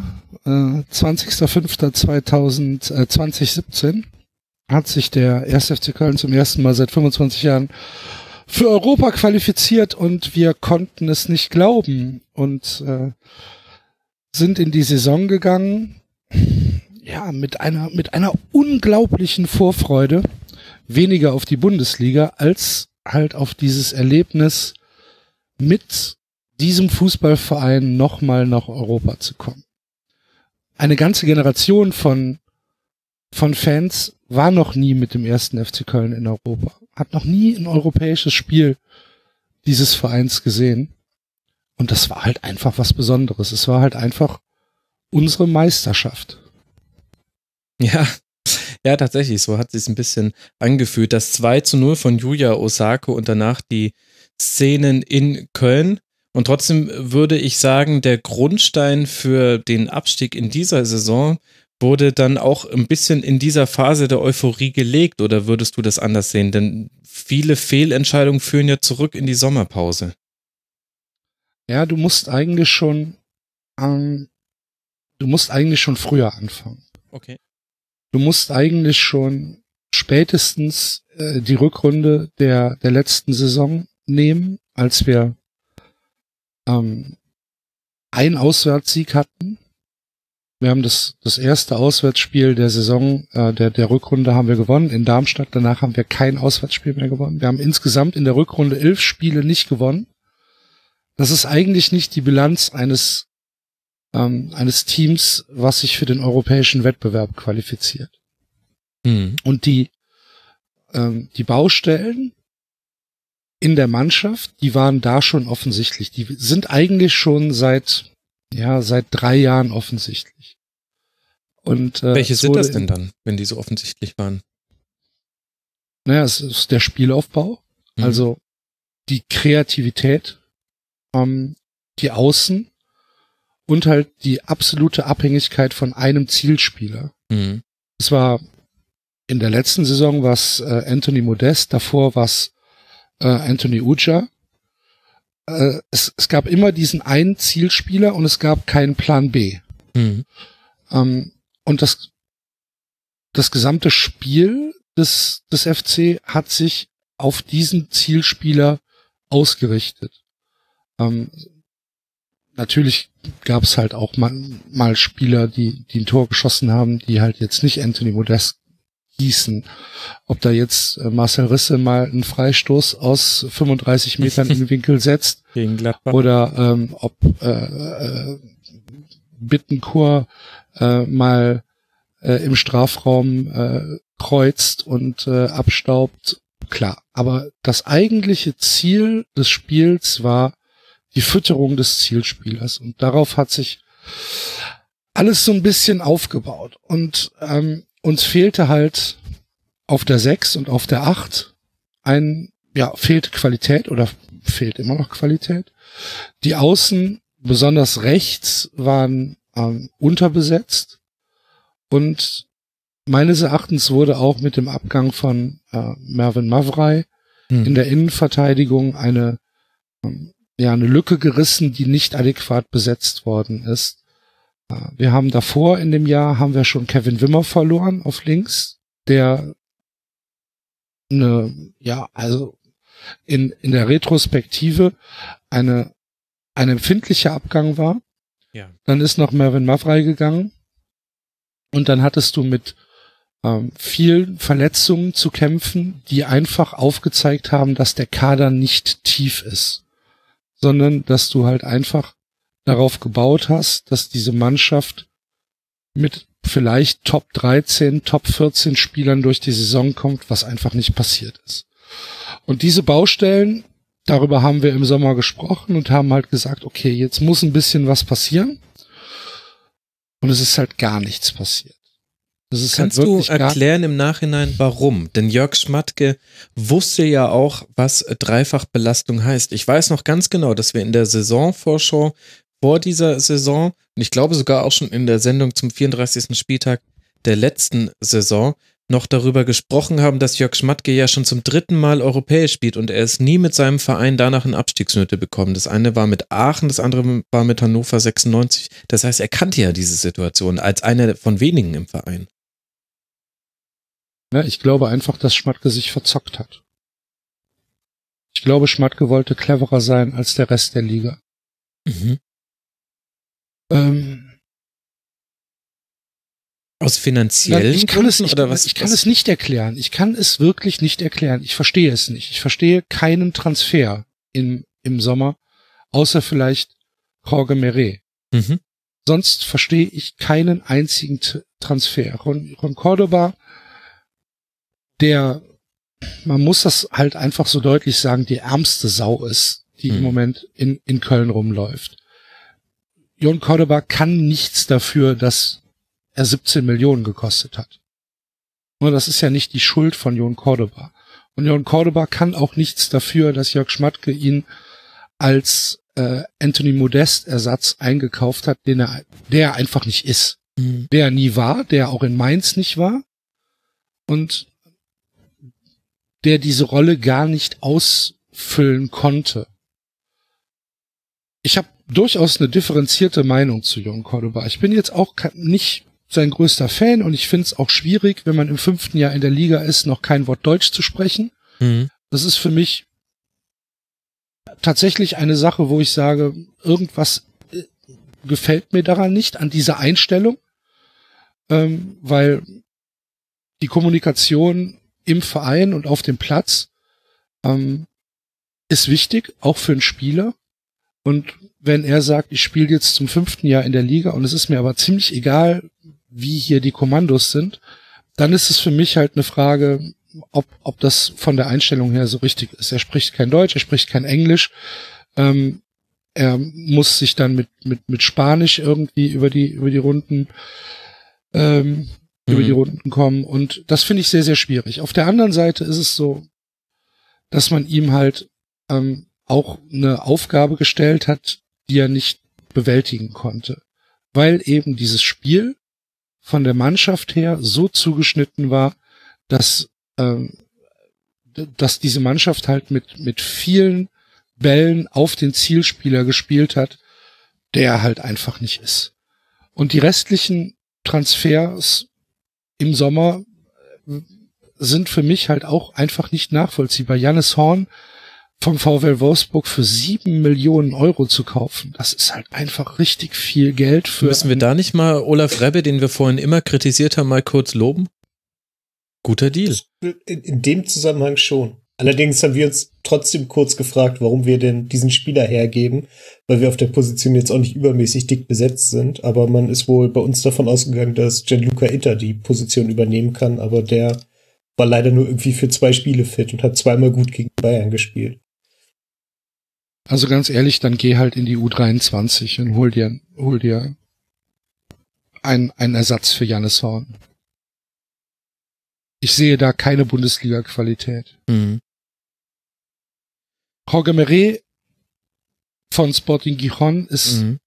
ebenfalls ein Spieler für, für sehr, sehr viel Geld, irgendwas zwischen sieben und acht Millionen, der allerdings wenigstens nachgewiesen hat, dass er Niveau hat, war ähm, spanischer U21 Nationalmannschaft, war dort Kapitän, hat, äh, glaube ich, eine sehr, sehr gute ähm, Jugend-EM gespielt. Ich weiß nicht, ob es U21 oder U23 war. Auf jeden Fall war er da Kapitän der Nationalmannschaft. Und ähm, man merkt auch bei Jorge Meret, dass er trotz seines jungen Alters jemand ist, der eine Abwehr dirigieren kann und der ein großes Spielverständnis hat. Natürlich mhm. ist es immer noch so, dass er halt jung ist und dass da halt auch mal Fehler passieren, vor allen Dingen im Spielaufbau. Ähm, das ist in Ordnung, das ist gar kein großes Problem. Das Problem oder zum Problem wird es halt, wenn er trotz dieser Fehler und trotz seines jungen Alters derjenige ist, der aus der Innenverteidigung oder aus der gesamten Verteidigung heraussticht. Ja. Dann wird's zum Problem. Wenn also dieses sehr fragile Gebilde, ähm, was er da als, als Innenverteidiger mit wechselnden Partnern macht, wenn das immer noch die beste, ähm, ja, das, die, die, die Speerspitze unserer Abwehrarbeit ist, dann wird's halt problematisch. Das ist aber kein Fehler von Jorge Meret. Ähm, ja, der Rest, also Joaqueiros haben wir noch geholt. Das ist ein Portugiese, der keine Rolle gespielt hat. Äh, auch ein Abwehrspieler, 19 Jahre, glaube ich, oder mhm. 20 aus, aus, aus, aus Praga. Da sagt man hinter vorgehaltener Hand, ja, das ist aber auch eher so ein Kickback-Transfer gewesen, weil man, ähm, weil der von einem, äh, von einem portugiesischen Scout, Schrägstrich, Spielerberater kam, äh, den man irgendwie loswerden wollte, aber das ist ja nichts, was ich jetzt genau weiß. Äh, man erzählt es sich halt einfach nur so. Das ist ein, auf jeden Fall jemand, der überhaupt keine Rolle gespielt hat. Und ähm, dann hast du halt im Sommer, da, das waren die Transfers. Wenn du jetzt noch Tim Handwerker mhm. nimmst, von mir aus. Und das waren die Transfers. Und da ist nichts bei, nicht, nicht ein Transfer, der ähm, das Mannschaftsgefüge besser macht was du halt gebraucht hättest. Hm. Ähm, es ist nichts dabei, was in die Tiefe, was in der Tiefe hilft, und es ist vor allen Dingen nichts dabei, was darauf schließen lässt, dass man jetzt ohne Zielspieler, also mit mit ohne Anthony Modest, ähm, irgendwie versucht, ein, ein, ein Plan B zu entwickeln, um Tore zu schießen. Ähm, man darf das nicht vergessen. Anthony Modest hat 25 Tore geschossen in der Saison 16, 17. 25. Und selbst wenn Jon Cordoba eine gute Saison gehabt hätte, wären es halt vielleicht 10 Tore geworden. Da fehlen dir immer noch 15. Und es gibt keinen Plan, wie man diese Tore kompensieren sollte, es, weil die Mannschaft sich ja nicht anders aufgestellt hat. Die Mannschaft war immer noch so konzipiert, dass man halt auf einen langen, mit langem Hafer auf einen Zielspieler zu, zu, zuspielt. Ja. Und das hat nicht funktioniert. Ich habe dazu zwei Gedanken oder Fragen an dich, Axel. Das eine ist, dass Jörg Schmatke damals ja von den mehreren Schultern sprach, auf die die Last des Abgangs von Anthony Modest verteilt werden würde. Und ich frage mich, warum da eigentlich nicht nachgehakt wurde oder ob ich es einfach nur nicht mitbekommen habe. Und das Zweite ist, ich kann mir eigentlich dieses nur so wenige Agieren auf dem äh, Transfermarkt also du hast gesagt, Jörg Schmatke hätte gezockt, aber könnte es nicht vielleicht auch damit zusammenhängen, dass man die Million für Anthony Modest jetzt erst zu dieser Transferperiode bekommen hat und so ja ganz schön in Vorleistung gehen musste? Hat man ja nicht. Es steht nur dieses Jahr in den Büchern, aber das Geld wurde schon überwiesen. Ach so. Das Geld okay. war da. Siehst du Fehler? Also es war es, okay. richtig. Also es ist formal so gewesen, dass äh, für dieses Jahr eine eine Ausleihe gezahlt worden ist mhm. und ähm, jetzt mit dem mit dem Abschluss dieser Saison, also mit der Saison 17 18, der Kauf in den Büchern steht. Das Geld war aber schon da. Okay, dann ist das auf jeden Fall nicht der Grund dafür, warum nein, nein, so nein, wenig nein, nein. Das äh, nein, das ist kein Grund dafür. Das Geld war schon da. Und ähm, wurde Jörg Schmatke mit dieser Aussage noch häufiger konfrontiert? Weil, weil für mich war das auch eigentlich so eine Binsenweisheit. Vor der Saison hatte ich gedacht, na gut, klar, man wird sich wahrscheinlich eine Option A holen, aber Minimum noch ein Backup. Also so ähnlich wie es Eintracht Frankfurt jetzt gemacht hat. Die haben Sebastian Haller sich geholt, das war die Lösung A, aber auch noch Luka Jovic von der zweiten von Benfica, das war Lösung B, die dann zu zwischenzeitlich auch mal Lösung A wurde, weil es so gut funktioniert hat. Sowas ähnliches hätte ich auch für den FC erwartet. Ja, ich auch. ähm, ja, ist ja so. Ähm, äh, die Stimmung war über den Sommer schon sehr schlecht und sehr angespannt. Und ähm, wenn man sich Interviews von Peter Stöger durchliest aus dem Sommer äh, 2017, dann merkt man auch schon, wie zerschnitten das Tischtuch zwischen Jörg Schmatke und Peter Stöger äh, schon vor Beginn der Saison war. Dass also eine sehr große Unzufriedenheit im Trainerstab über äh, die Verpflichtung insgesamt und über die wenigen Verpflichtungen im Speziellen da war. Und ähm, Jörg Schmatke duldet keine Götter neben sich. Hm. Und ich könnte mir sogar vorstellen, dass da, dass diese, ja, diese Nichttätigkeit innerhalb der Transferperiode ähm, sogar ein Trotz war von Jörg Schmatke. Mhm. Dass man mit ihm gesprochen hat und gesagt hat, ey, pass mal auf, so geht das nicht, wir brauchen jetzt hier noch den und den und den und den. Und Jörg Schmatke dann gesagt hat, nö, wir brauchen gar keinen mehr. Hier ist noch viel Potenzial nach oben. Also er hat ja wörtlich gesagt, wenn er sich die Mannschaft aus dem letzten Jahr anschaut, sieht er noch viel Luft nach oben. Und mit dieser Meinung lief er relativ exklusiv durch Köln. Weil für uns war es halt so, dass die Mannschaft ähm, nur durch absolute Überperformance überhaupt dahin gekommen ist, wo sie dann, wo sie dann war.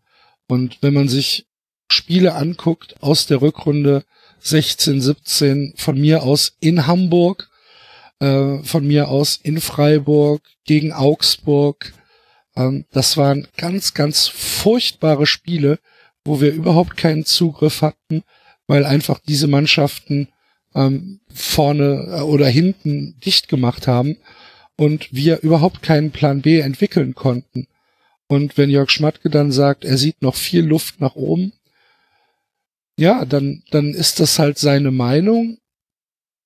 Wir im Umfeld haben sie nicht verstanden. Peter Stöger anscheinend auch nicht. Hm. Und unser Vorstand hat halt den Kopf in den Sand gesteckt oder den Kopf ins Bierfass gesteckt und hm. äh, Schmatke machen lassen. Es hätte nur immer Jodje Jange. Ja, das. Jetzt hast du ja, als zweite ja. Emotion, die erste Emotion, muss man jetzt vielleicht die Hörerinnen und Hörer nochmal dran erinnern, war Freude. Die zweite Emotion, die du mir mitgegeben hast, war ja, Angst. Die, die, das hat aber wirklich, also Freude wegen Europa. Ja, ja, klar, genau. Und die nehme ich mir, lasse ich mir auch nicht nehmen. Genau, und ja, ach so, ja du, du hast das quasi nicht in einer chronologischen Reihenfolge, denn sonst hätte ich dich jetzt gefragt, wann hat denn die Angst eingesetzt? Denn der Saisonstart. Ja, doch, doch, doch, das ist schon chronologisch und die Angst habe ich ja gerade schon besprochen. Also die mhm. Angst hat eingesetzt im Sommer, vor, vor Beginn der Saison, weil uns halt eigentlich klar war, dass die Mannschaft, so wie sie jetzt aufgestellt hat, äh, aufgestellt ist, sehr, sehr großes Glück haben muss, um nicht in den Abstiegs Abstiegsstrudel zu kommen. Ich hatte vor der Saison getippt, dass wir irgendwo zwischen neun und dreizehn landen. Das war zu optimistisch. Ja, da warst du aber nicht alleine mit äh, zu optimistischen ja. Tipps. Also die Angst hat sich äh, bestätigt. Am sechsten Spieltag der allererste Punkt, das war gegen Hannover 96 ein 0 zu 0, wie auch sonst möchte man fast schon jetzt in der Rückschau sagen. Das zweite Pünktchen dann erst am neunten Spieltag wieder ein 0 zu 0, wie auch sonst möchte man in der Rückschau sagen. Und der erste Sieg, da muss ich jetzt schon scrollen und das ist nie ein gutes Zeichen haben wir vorhin drüber gesprochen. Man hat dann nochmal ein Pünktchen geholt auf Schalke, 2 zu 2 immerhin. Und dann kam der VfL Wolfsburg als äh, äh, Verein gewordener Defibrillator und hat euch nochmal Leben eingehaucht. Ganz, ganz kurz vor Weihnachten. Das war ein verfrühtes Weihnachtsgeschenk. Haben wir ja vorhin schon thematisiert. Danke nochmal, ja. denke ich. Ja, gern geschehen. Das da hat sich, wirklich wahnsinnig gern gemacht. Da hat sich der Notarzt aber beim Patienten vertan. ja, das, ja, wenn es ihm selbst schon nicht so gut geht. Da, hat er aber, hat er aber schon, hat er schon aus dem Kühlhaus geholt. den Patienten. Ja, das hatte schon leichte Nekrophilie-Züge. Mhm. Also äh, jetzt sind wir vermutlich schon mitten in dieser Phase der Angst gelandet, aber vielleicht auch nur so Halbachse, denn das gehört ja zu dieser irren Saison des FC mit dazu mittendrin gab es ja immer noch diese Europa League-Spiele und auch im DFB-Pokal lief es ja erstmal gar nicht so schlecht. Da ist man ja auch bis ins Achtelfinale gekommen und dann erst kurz vor Weihnachten gegen Schalke auf Schalke ausgeschieden, was auch wirklich mal passieren kann. Und in der Europa League hat man gespielt gegen den FC Arsenal, gegen Bate Borisov, gegen Roter Stern Belgrad. Also eine fast Champions League würdige Gruppe hat man da auch noch mitbekommen. Kannst du uns mal so ein bisschen mitnehmen nochmal in diese, in diese Hinrunde? War es vielleicht ab irgendeinem Punkt dann eigentlich auch egal, weil man hatte ja Europa oder kann man da zu so einer Phase dann gar nicht drüber denken, so als Fan? Doch, natürlich. Also, in, mir war die, mir war die Bundesliga in dem Moment völlig egal. Ähm, ich glaube, jeder hat noch die Bilder äh, vor Augen, wie der SFC Köln in London äh, ja, da in der Stadt war mhm. 20.000 Leute äh, in London. Ich bin, um, um, um das vielleicht mal ein bisschen äh, plakativ darzustellen, ich musste, das Spiel war ja donnerstags und ich musste mittwochs leider noch arbeiten. Ich konnte also nicht schon mittwochs nach London und bin dann morgens früh mit, mit dem Zug nach London gef gefahren und äh, der fuhr hier in Köln irgendwann um 7.15 Uhr fuhr der ab. Das Richtung sind die beiden Brüssel. Extreme, ganz kurz hier. Der Axel fährt mit dem Zug von Köln nach London und der VfL Wolfsburg fliegt von Wolfsburg nach Kiel. Ja. Wir haben hier alles, alles es, damit. Es hätte Stau sein können, da wollten wir auf Nummer sicher gehen. Völlig verständlich. Auf der A7 wird gebaut. Ja, eben, eben. Und mit Autos haben wir es nicht so, deswegen fliegen wir lieber. Sorry, der musste einfach sein, Dennis, der lag. Ja, ja ich hatte darauf gewartet, ihr seid ein bisschen spät dran. Entschuldigung, Axel, ich habe dich unterbrochen. Ja, nee, also du bist mit dem Zug gut, nach, nach London gefahren. Ja, ich bin mit dem Zug nach Brüssel gefahren und mhm. der ganze Zug war halt rot und weiß. Da waren halt irgendwie drei Leute drin. Also wart ihr in einem ICE? Die, ja, haha. die, da waren halt irgendwie drei Leute drin, die sich, ja, die, die nicht wussten. EU-Parlamentarier, völlig verschüchtert. Aus, aus, ausgerechnet diesen Zug genommen haben. Aber es, es war halt, es war halt fantastisch. Der, der ganze Zug war voller FC-Fans in Brüssel. Ich weiß nicht, ob ihr schon mal mit dem Eurostar gefahren seid, in dieser Abfertigungshalle. Das ist ja wie, wie am Flughafen. Ähm, alles nur voller FC-Fans. Äh, Im Eurostar gab's in, in Lille, das sind ungefähr 30 Minuten nach Start, gab's kein Bier mehr. Ähm, in London angekommen, im Prinzip schon in King's Cross hat man, hat man nur FC-Leute gesehen. Ähm, wir sind dann, wir sind dann nach, nach Highbury gefahren und äh, da war dann halt der Treffpunkt und äh, es war einfach großartig, ähm, diese, diese Gemeinschaft zu erleben mit, mit Leuten, die man halt seit ewigen Zeiten kennt, ähm, mal auswärts zu fahren und wir haben uns halt angeguckt und haben gesagt, Alter, glaubst du das? Wir stehen dem ersten FC Köln in London, in Highbury und gucken gleich ein Pflichtspiel. Wir sind nicht für irgendein Bumsturnier hier oder so. Wir gucken gleich ein Pflichtspiel vom FC im Emirates. Das ist ja unfassbar. Und ähm, ja, das war halt einfach ein Erlebnis für die Ewigkeit. Und wenn man sich diese Videos anguckt und wenn man sich anguckt, wie die Fans dort das Stadion übernommen haben, geentert haben, mhm. ähm, das war halt einfach überwältigend. Und ich möchte dazu nochmal äh, ganz klar herausstellen, für die Leute, die das nicht wissen, dass es eine absolut friedliche Veranstaltung war. Es war, es war, es gab zwischen den Arsenal-Fans und den FC-Fans keinerlei Gewalt. Es gibt sogar Videos, äh, wo sich Arsenal und FC-Fans gegenüberstehen und ihre Lieder zusammen singen und sich zuprosten. Es gab auch in den Fanblöcken äh, keine Gewalt. Das, was man da als Hysterie mitbekommen hat, das waren halt 15 Sekunden, die aus einer aus einer Bedrängnis heraus entstanden sind. Ähm, es war eine es war eine absolut friedliche Veranstaltung und es gab in der, in der Stadt überhaupt keinen Stress. Mhm. Und diese, und, diese 15 Sekunden sind auch unter anderem deshalb entstanden, natürlich nicht nur, weil aber auch der FC Arsenal deiner Fehleinschätzung unterlegen ist, nämlich dem Glauben, dass man nur den Gästebereich tatsächlich mit Gästefans besetzen würde können und dass es dazu keinerlei Problem kommt. Naja, vor nicht rechtfertigen. Vor allen Dingen war es halt die Polizei. Ja. Ne, die Polizei hat ähm, alle, alle Fans äh, des FC über eine kleine Brücke, die zum Emirates führt, ähm, geleitet und hat vorne abgesperrt. Und anscheinend war der Polizei nicht klar, wie viele Leute da kommen. Und äh, dann gab's halt einen Stau, der über eine Stunde angehalten hat und da sind halt Leute ohnmächtig geworden. Das war halt eine Love Parade Situation. Und es konnte es ging nicht vor, es ging nicht zurück. Ähm, die, die Polizei wurde gebeten, ein, die, die Absperrung aufzumachen, damit man wenigstens an Wasser kommt und damit man wenigstens auf Toilette gehen konnte. Das wurde nicht gemacht. Und dann ist es halt irgendwann. Mhm. ich will das nicht entschuldigen und ich will da auch gar nichts äh, relativieren. Dann ist es dann zu diesen äh, Szenen gekommen, die man dann halt in Endlosschleife sehen konnte und die dann halt von der Presse als als Aufmacher äh, genutzt worden sind, um von der Schande von London zu sprechen. Allein ist es unfair. Mhm.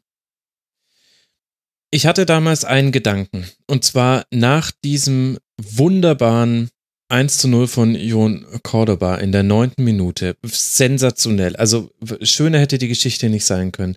Peter Stöger im feinen Anzug hat sich schick gemacht für die Europa League, wischt sich eine Träne aus den Augenwinkeln, weil er so übermannt war von seinen Emotionen in diesem Moment. Und wir müssen uns noch mal kurz zurückerinnern, das war quasi mitten in die Phase hinein, wo man in der Liga nur auf die Mappe bekommen hat, wie Martin Schulz sagen würde. Da hatte ich kurz den Gedanken, dass das vielleicht ein bisschen zu viel an Emotionen für den ersten FC Köln ist, wenn sogar dann auch Peter Stöger da offenbar während des laufenden Spiels von seinen Emotionen übermannt wird. Und natürlich möchte man fast schon sagen, ging dann auch dieses Spiel 3 zu 1 am Ende noch verloren. Würdest du mir da in der Rückschau zustimmen, dass dieses ständige Auf und Ab aus Europa League und dann in der Bundesliga und dann wieder Europa League, dass das im Grunde den kompletten Verein so ein bisschen überfordert hat? Auch emotional.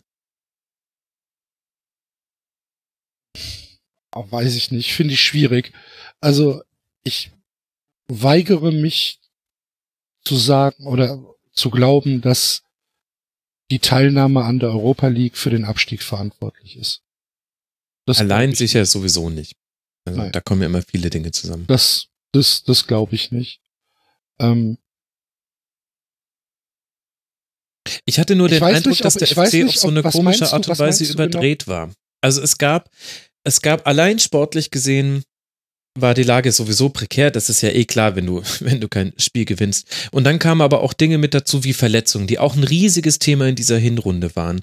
Mhm. Und ich hatte den Eindruck, dass der erste FC Köln hätten die mal zwei Wochen Ruhe gehabt und nicht mal in den Länderspielpausen hattest du die ja so wirklich, weil dann viele Spieler eben gar nicht da waren und zum Teil waren dann auch, glaube ich, die Trainingsgruppen relativ klein, die Peter Stöger da zur Verfügung hatte. Ich hatte mir den Eindruck, wenn die einmal zu sich selbst finden würden und nicht irgendwelche verrückten Dinge tun, um irgendwie zu versuchen, dann doch Tore zu erzielen, weil das ja so das große Problem in dieser Phase war, dann hätte ich mir vorstellen können, dass es auch in der bestehenden personellen Konstellation sich nochmal gewandelt hätte. Aber man wurde eben, man hatte gar nicht die Möglichkeit, mal zu sich zu finden und durchzuschnaufen und ein Reset zu machen, weil du halt einfach unter der Woche fast immer unterwegs warst. Also ich, ich tue mich mit der Bewertung sehr schwer. Weil eigentlich ist es doch so, dass diese Spiele, diese absoluten Highlights, den Spielern doch, ja, das, das, das muss doch für die Spieler genauso ein Highlight sein wie für uns.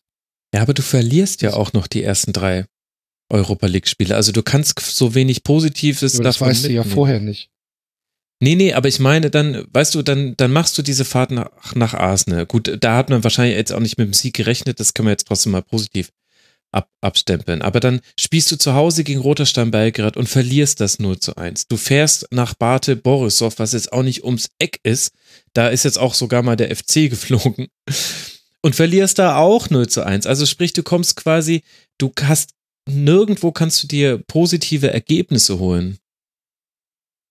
Und dann verstetigt sich das so ein bisschen selbst. Naja gut, aber in, der, in, in, den, in den nächsten beiden Spielen holst du sie dir dann. Und trotzdem hilft es nichts für die Liga. Also das du gewinnst dann zu Hause gegen, gegen Bate Borisov mit, so, mit, so, einer, mh. mit einer unfassbaren zweiten Halbzeit. Stimmt, das 5 zu 2, hast du recht, ja, richtig. Genau. Und, und kriegst dann danach von Hoffenheim sofort wieder gesagt, ja, ja, das war aber Bate Borisov. Jetzt kommt wieder Bundesliga. Ja, von Hoffenheim, Freunde. die ja auch so eine grandiose Europa League Saison gespielt haben. Aber das ja, haben wir schon vor ein paar also Stunden thematisiert. Ich, Ja, also ich tue mich da, ich tue mich da sehr schwer. Ich, hm. ich weigere mich, das als Ausrede gelten zu lassen. Ja, ja, nee, nicht als Ausrede. Es war nur, ich meine, wie gesagt, da kommen viele Dinge zusammen. Es war so ein Eindruck von mir, aber das ist ja auch, deswegen habe ich ja dich als Experten da. Ich will dann ja auch meine eigene Meinung challengen. Jetzt haben wir ein bisschen schon drüber hinweg geredet. Nach dem ersten Pünktchen, das man geholt hat, ist Jörg Schmatke zurückgetreten und dann sollte ja auch irgendwann die Zeit von Peter Stöger beim ersten FC Köln zu Ende gehen. Kannst du uns da nochmal mitnehmen? Wie war das damals? Ist es auch in der Rückschau betrachtet die richtige Entscheidung gewesen? Und was bleibt denn jetzt von Peter Stöger beim FC? Ja, also ich glaube erstmal, dass es ein, dass es ein klarer Machtkampf war zwischen Schmatke und Stöger. Mhm. Äh, dass Stöger oder dass Schmatke Stöger rausschmeißen wollte. Und äh, der Vorstand dann gesagt hat, nee, das geht nicht. Und Schmatke dann gesagt hat, dann, gehe ich. Mhm. Und der Vorstand dann gesagt hat, okay, dann gehst du, aber bevor du gehst, möchten wir dir noch 3,3 Millionen Euro geben. Und dann hat Schmatke gesagt, okay, mache ich. Ähm, Wofür? Ja, da fragst du mich. Das, äh, Jörg Schmatke hat 3,3 Millionen Euro als Ablöse bekommen.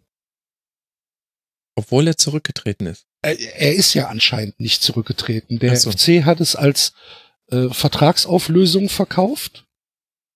Ähm,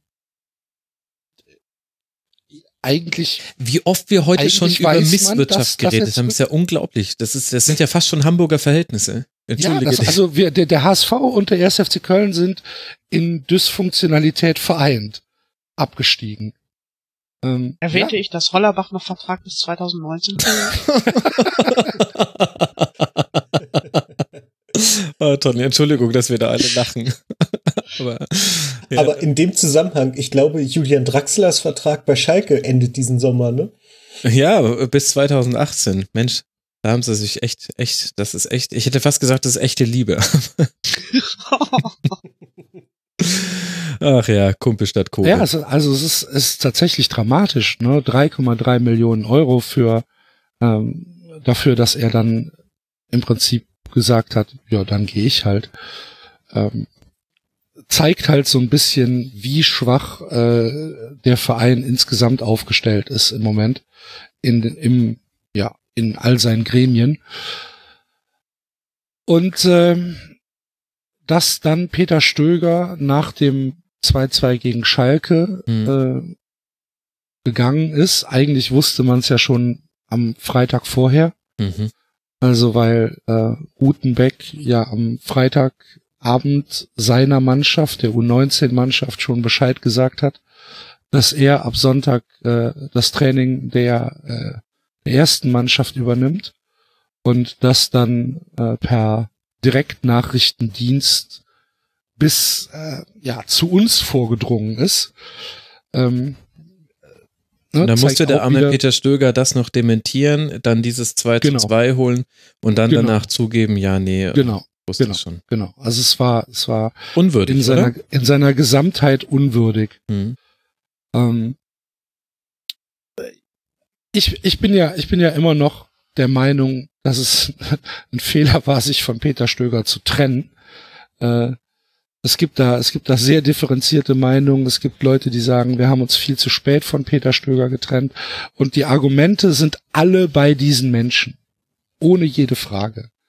Ähm, es gibt keinen rationalen, kein rationales Argument, mit dem ich argumentieren kann und sagen kann, ich finde es blöd, dass Peter Stöger gegangen ist. Mhm. Ähm, das ist mehr ein Bauchgefühl und mehr eine emotionale Bindung, weil ich halt Peter Stöger immer noch für, einen für einen guten Trainer halte und für jemanden, der in Köln an der richtigen Stelle war und mit einem neuen Sportdirektor, auch mit einem Armin Fee, vielleicht eine Mannschaft aufstellen kann,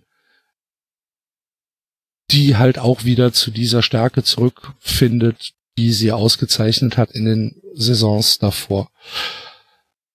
Ist aber müßig. Nur Peter Stöger hat äh, zu dem Zeitpunkt drei Punkte geholt. Und es gibt keine Argumente, äh, zu sagen, dass, dass er nicht entlassen wird. Mhm. Und wir reden jetzt ähm. gerade von einer Entlassung rund um den 14. Spieltag, also drei Punkte genau, nach 14 genau, Spielen. Das genau. ist schon. Also da gibt's halt keine Argumente. Ja.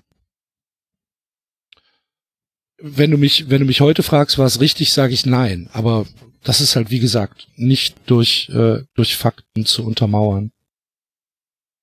Und was wird von Peter Stöger in Köln bleiben, ist so ein bisschen eine esoterische Frage, aber ich finde bei einem Trainer, der so lange bei einem Verein war, gerade in heutigen Zeiten ist es ja wirklich lange, fünfeinhalb Jahre waren es, wenn ich mich richtig erinnere.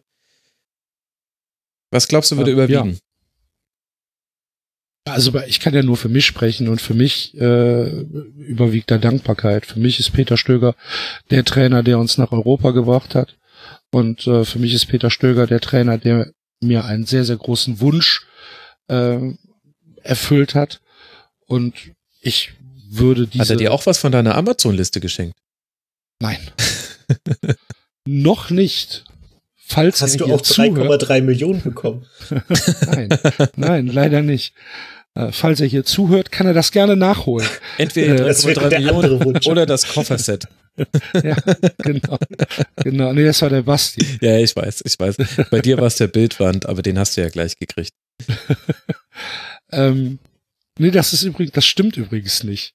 Wie, du, der ist nie bei dir angekommen, oder Nein. was? Nein! Hat das gibt ja irgendeiner gekauft. Ey, liebe ja, ja. 93 Hörerinnen und Hörer, das geht halt echt. Nee, ich habe ihn jetzt mittlerweile, ich habe ihn mir selbst besorgt.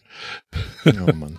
Aber es ist, tatsächlich, ist tatsächlich so, den hat sich irgendeiner gekauft und dann ist er von der Liste verschwunden. Ach Gott, ey, wir leben. Da hatte ich mich so drauf gefreut. ja, du hast ja noch eine Sendung drüber erzählt. Das war so unfassbar. Aber ja, gut. Ähm, das passt schon. Nein, bei mir, bei mir überwiegt da Dankbarkeit. Und ohne jede Frage. Ich äh, habe mit mit äh, mit Peter Stöger den größten Erfolg äh, seit 25 Jahren feiern dürfen und das passt. Das ist okay. Sind wir dann jetzt auch schon in der Phase, die du mit Gleichmut beschrieben hast? Ja. Da sind wir, da sind wir schon seit relativ langer Zeit. Da hast du es dann nur noch über dich ergehen lassen.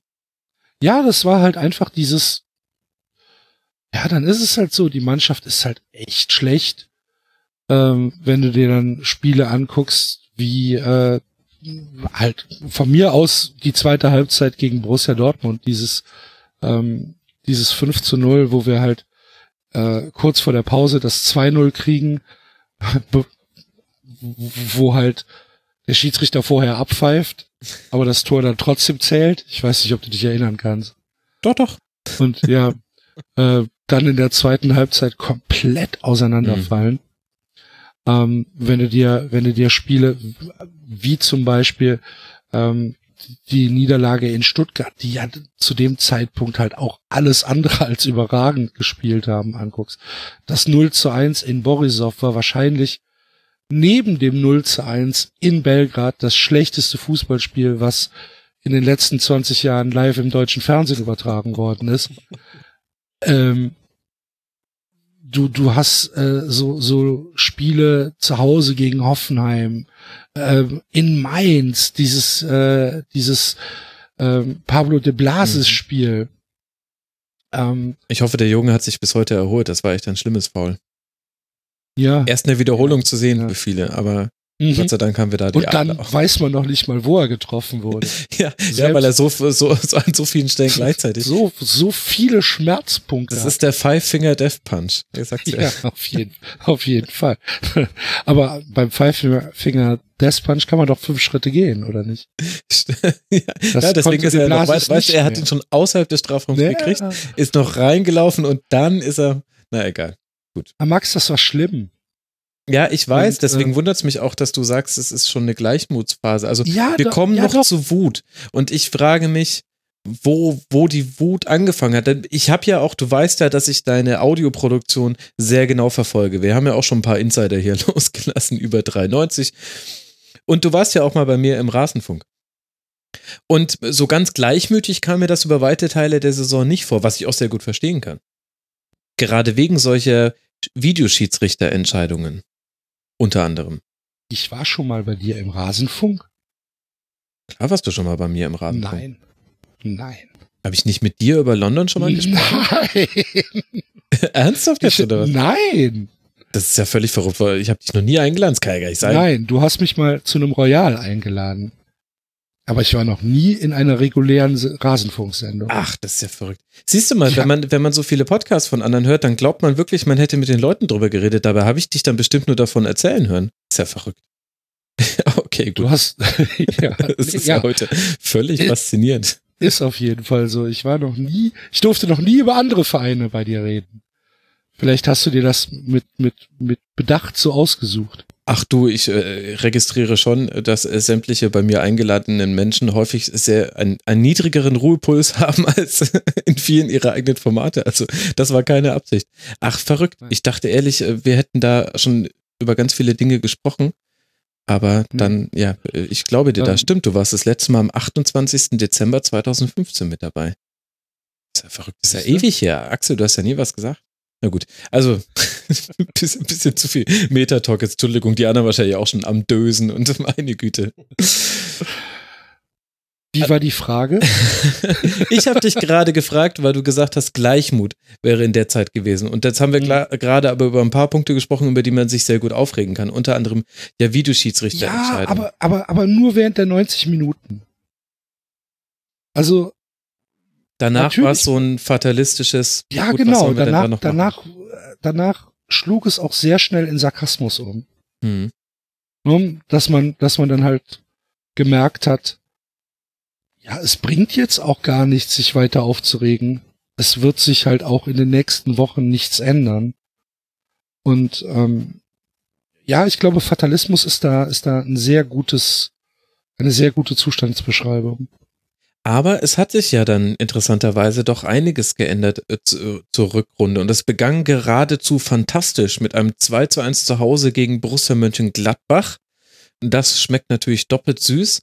Dann an einem 2 zu 0 beim HSV. Tanja wird sich noch sehr gut erinnern. Und immerhin einem 1 zu 1 gegen den FC Augsburg und gegen Borussia Dortmund. Wenn man da nicht in letzter Sekunde in einen Konter gelaufen wäre, wäre das auch mindestens ein 2 zu 2 geworden. So hat man das unglücklich verloren. Gab es da noch mal bei dir eine Phase der Hoffnung, wenn wir heute schon so viel über Emotionen reden? Ja, ich glaube, ja, also ich glaube schon, dass man oder dass wir natürlich immer wenigstens mit einem Auge und heimlich, wenn keiner zuguckt, mal auf die Tabelle geblinzelt haben und mal geguckt haben, ah, rechnen wir doch mal durch, gehen wir mal auf kicker.de und hauen mal den Tabellenrechner an. Ähm, natürlich ist so ein Derby-Sieg gegen Gladbach ist was Schönes. Ähm, das Auswärt, der Auswärtssieg in, in Hamburg super und du startest halt relativ relativ gut in die in die Rückrunde. Das Problem du hast ein Spiel vergessen, was halt essentiell war. Das war das 3 zu 4 zu Hause gegen Freiburg. Ja, das war noch Vor dem in der ersten. Hinrunde, ja. das war das erste, das, Mhm. das war das erste Spiel, Unter das erste Ligaspiel unter Rutenbeck. Ja. Wo wir nach 25 Minuten 3 zu 0 führen.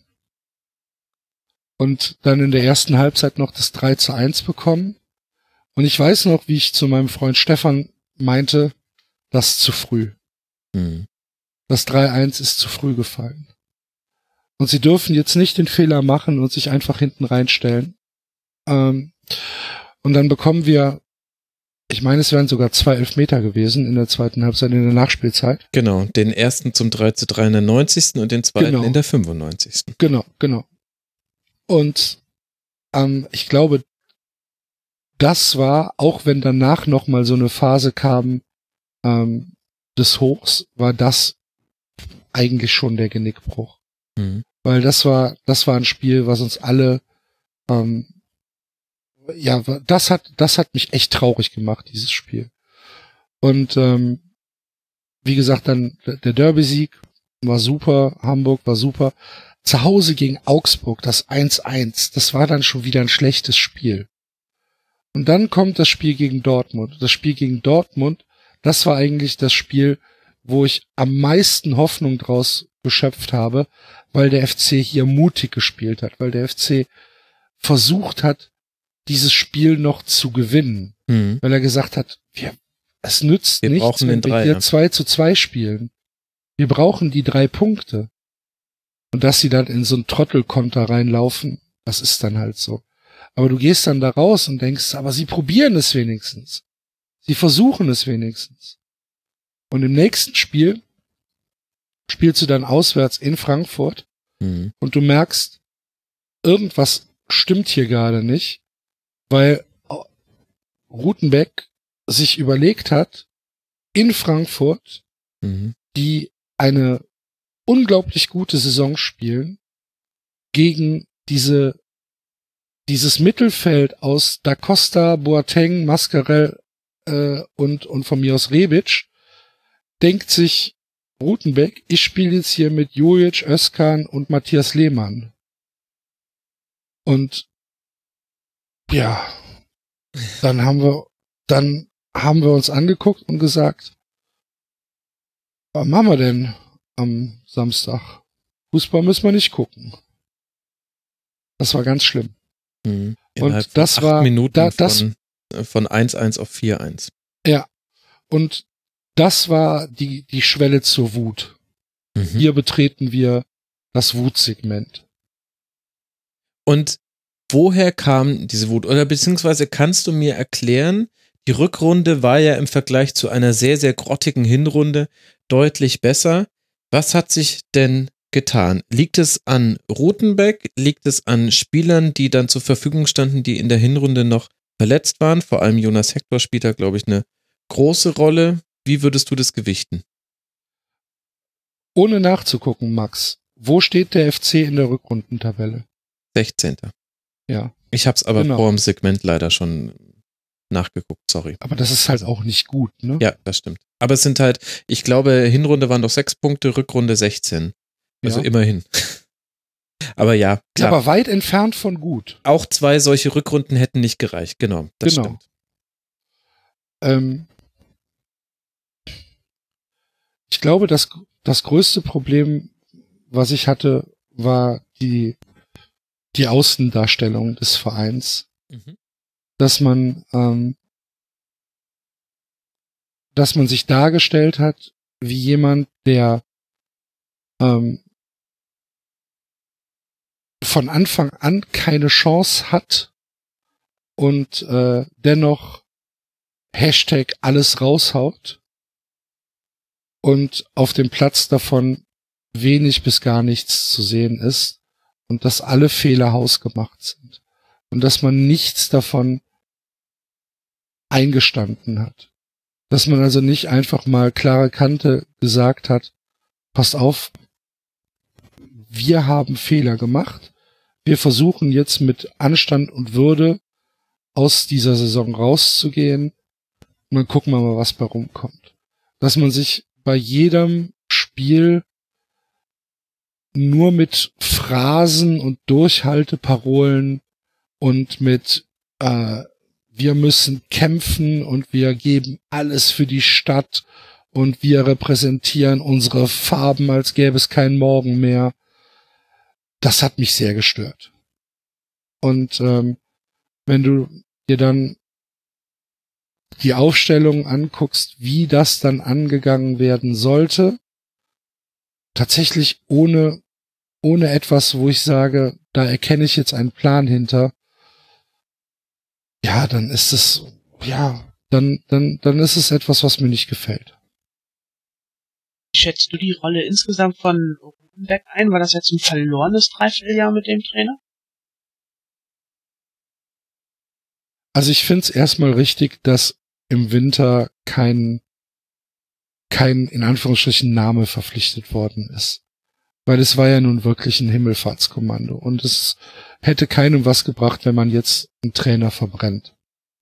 Ähm, auch nicht Markus Anfang. Es hätte ihm auch nichts gebracht. Was ich, was ich kritisch sehe an Rutenbeck, ist, dass er meines Erachtens eine eine Mannschaft, die für die zweite Liga sich hätte einspielen können, nicht auf den Platz gebracht hat, sondern äh, dass wir mit Spielern gespielt haben, von denen relativ klar war, dass sie äh, in der zweiten Liga keine großen, keine großen, keine große Rolle bei uns spielen werden und dass sie ähm, wahrscheinlich sogar den Verein verlassen werden. Ähm, das sind dann so Leute wie äh, Claudio Pizarro, der Einsatzzeiten bekommen hat, die ich nicht verstanden habe. Ähm, er hat in der Abwehr äh, sehr oft mit Dominique Marot gespielt, dem ich überhaupt nichts vorwerfe. Dominique Marot ist ein sehr verdienter Spieler und es tut mir unfassbar leid, dass er den Verein verlässt. Aber es war von Vereinsseite klar, dass er keinen neuen Vertrag bekommt. Ähm, er hat äh, sehr oft Freddy Sörensen auf, äh, auf rechts spielen lassen, von dem wir uns auch ziemlich sicher sind, dass er den Verein verlässt.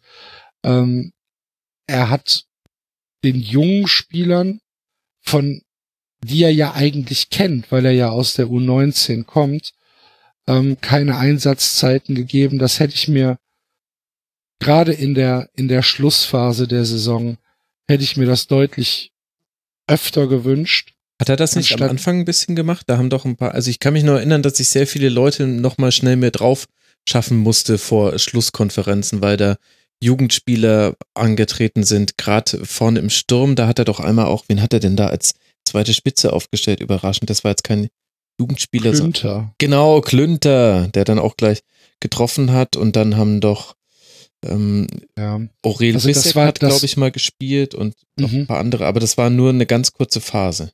Genau, und das war eher aus der, aus der Situation rausgeboren, dass wir wirklich gar keine Spieler mehr zur Verfügung hatten. Wenn du dir überlegst, dass wir zum letzten Europa League Spiel in Belgrad ähm, mit, mit, mit 14 Mann angereist sind, ähm, davon glaube ich drei aus der, aus der, aus der Jugend, weil einfach niemand mehr da war. Es war halt alles verletzt. Ja.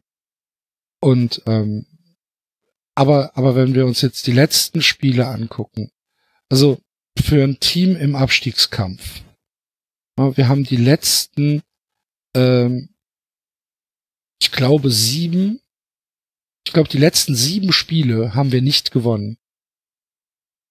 Äh, und wir, wir kämpfen da unten, wir, wir waren mal bis, wir waren punktgleich mit dem HSV, wir haben HSV überholt.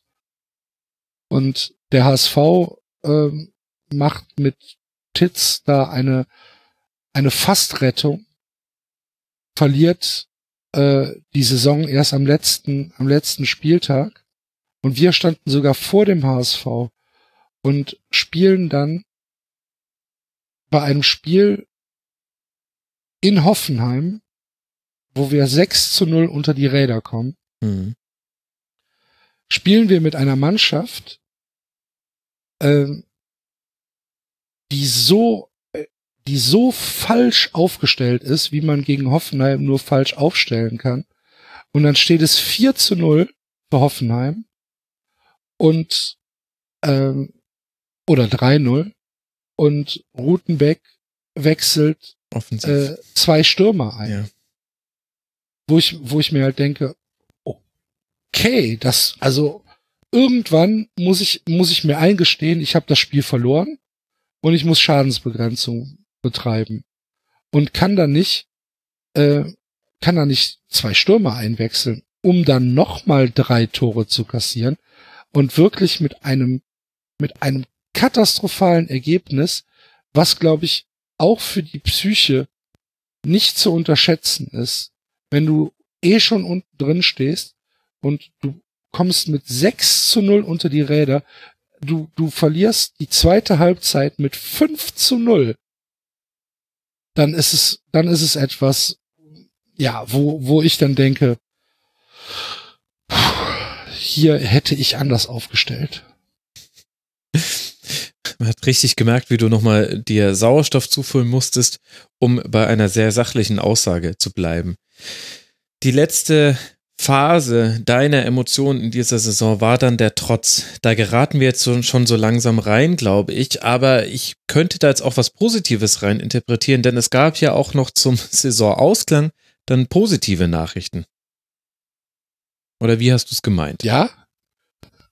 ja, was, natürlich. Was, war, was, was waren das denn? Timo Horn, Jonas Hector, Ach so. Verlängern ihre ja, Verträge? Da, ich dachte, das wäre ja. der Trotz so nach dem Motto, naja, dann gehen wir halt jetzt in Liga 2 aber wenigstens zusammen. Nee. Nö, nö, das ist mir relativ egal. Bitte ähm, was? Ja. Also, dass Timo Horn und Jonas Hector äh, im Verein bleiben, ist halt nett. Aber das ist jetzt nichts, wo mein Wohl und Wehe von abhängt. Hauptsache Poldi. die Tanja, wie sie immer so aus dem Off die Pointen setzt, das mhm. gefällt mir sehr, die sehr Pointen, gut. die Stiche, die Nadelstiche. Nicht schlecht. Ja, die, ähm, da, da, ist schon so ein bisschen das Setting für die zweite Ligasaison von euch beiden gesetzt. Ja, ja. äh, nee. Also wie gesagt, das ist nett und das ja freut mich auch und es ist für die für die zweite für die zweite Liga äh, sicherlich nicht verkehrt, wenn du da Timo Horn hinten drin stehen hast und äh, Jonas Hector und von mir aus Marco Höger und äh, das ist alles okay. Aber das ist jetzt nichts, wo ich mir die Hose vom Leib reiße und durch die Stadt laufe. Jubelnd. Weil so. du es schon so ein bisschen erwartet hast oder weil du die Spieler als nicht so herausragend einschätzt? Nee, weil es mir,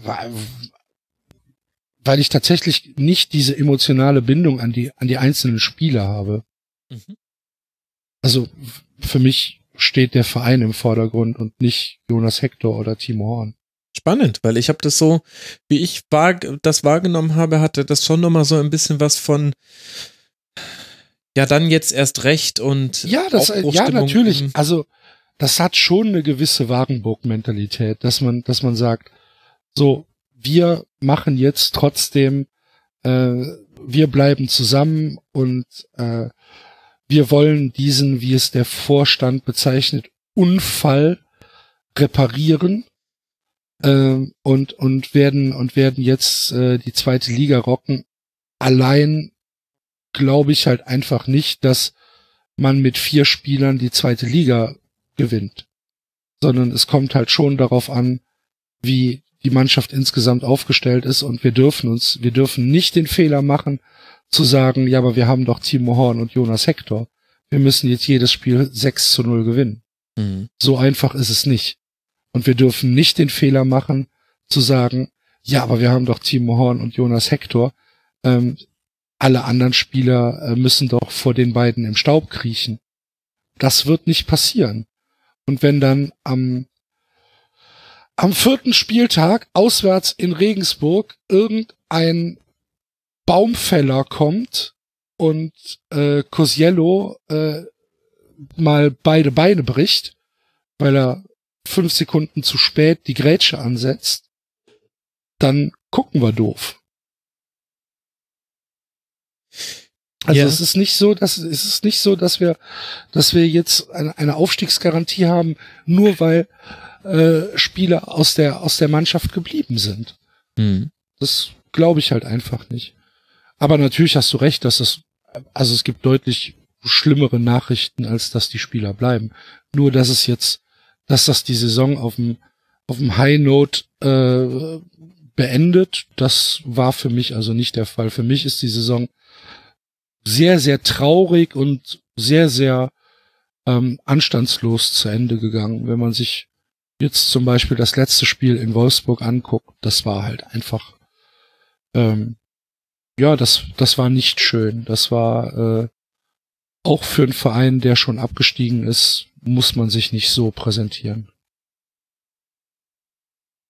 Ja, wir haben jetzt dann beide, beide Perspektiven auf dieses Spiel auch schon abgegriffen. Das ist echt ja, ihr seid euch echt zu interessanten Zeitpunkten über den Weg gelaufen, der VfL und der FC am 17. und am 34. Spieltag. Das muss man wirklich mal so sagen. Dann würde ich jetzt ähm, eine Anschlussfrage noch stellen, bevor du mir deinen Seriencharakter offenbaren darfst, lieber Axel.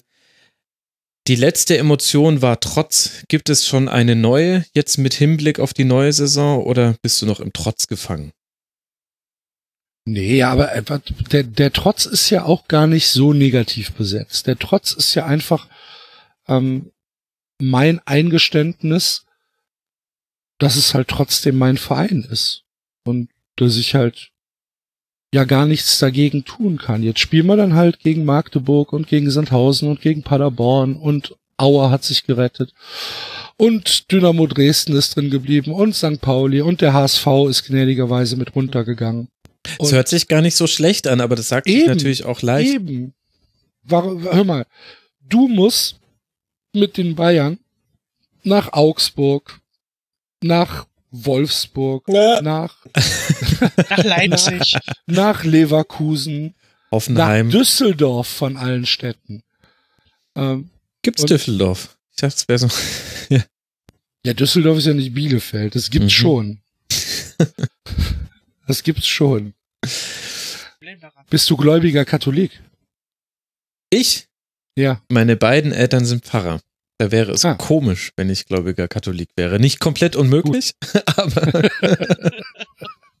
aber zumindest okay. würde es Fragen aufwerfen. Glaubst du denn an die Hölle? ich wohne in Giesing, was denkst denn du? Gut, wenn du in Düsseldorf bist, kannst du ja einfach mal. Mhm.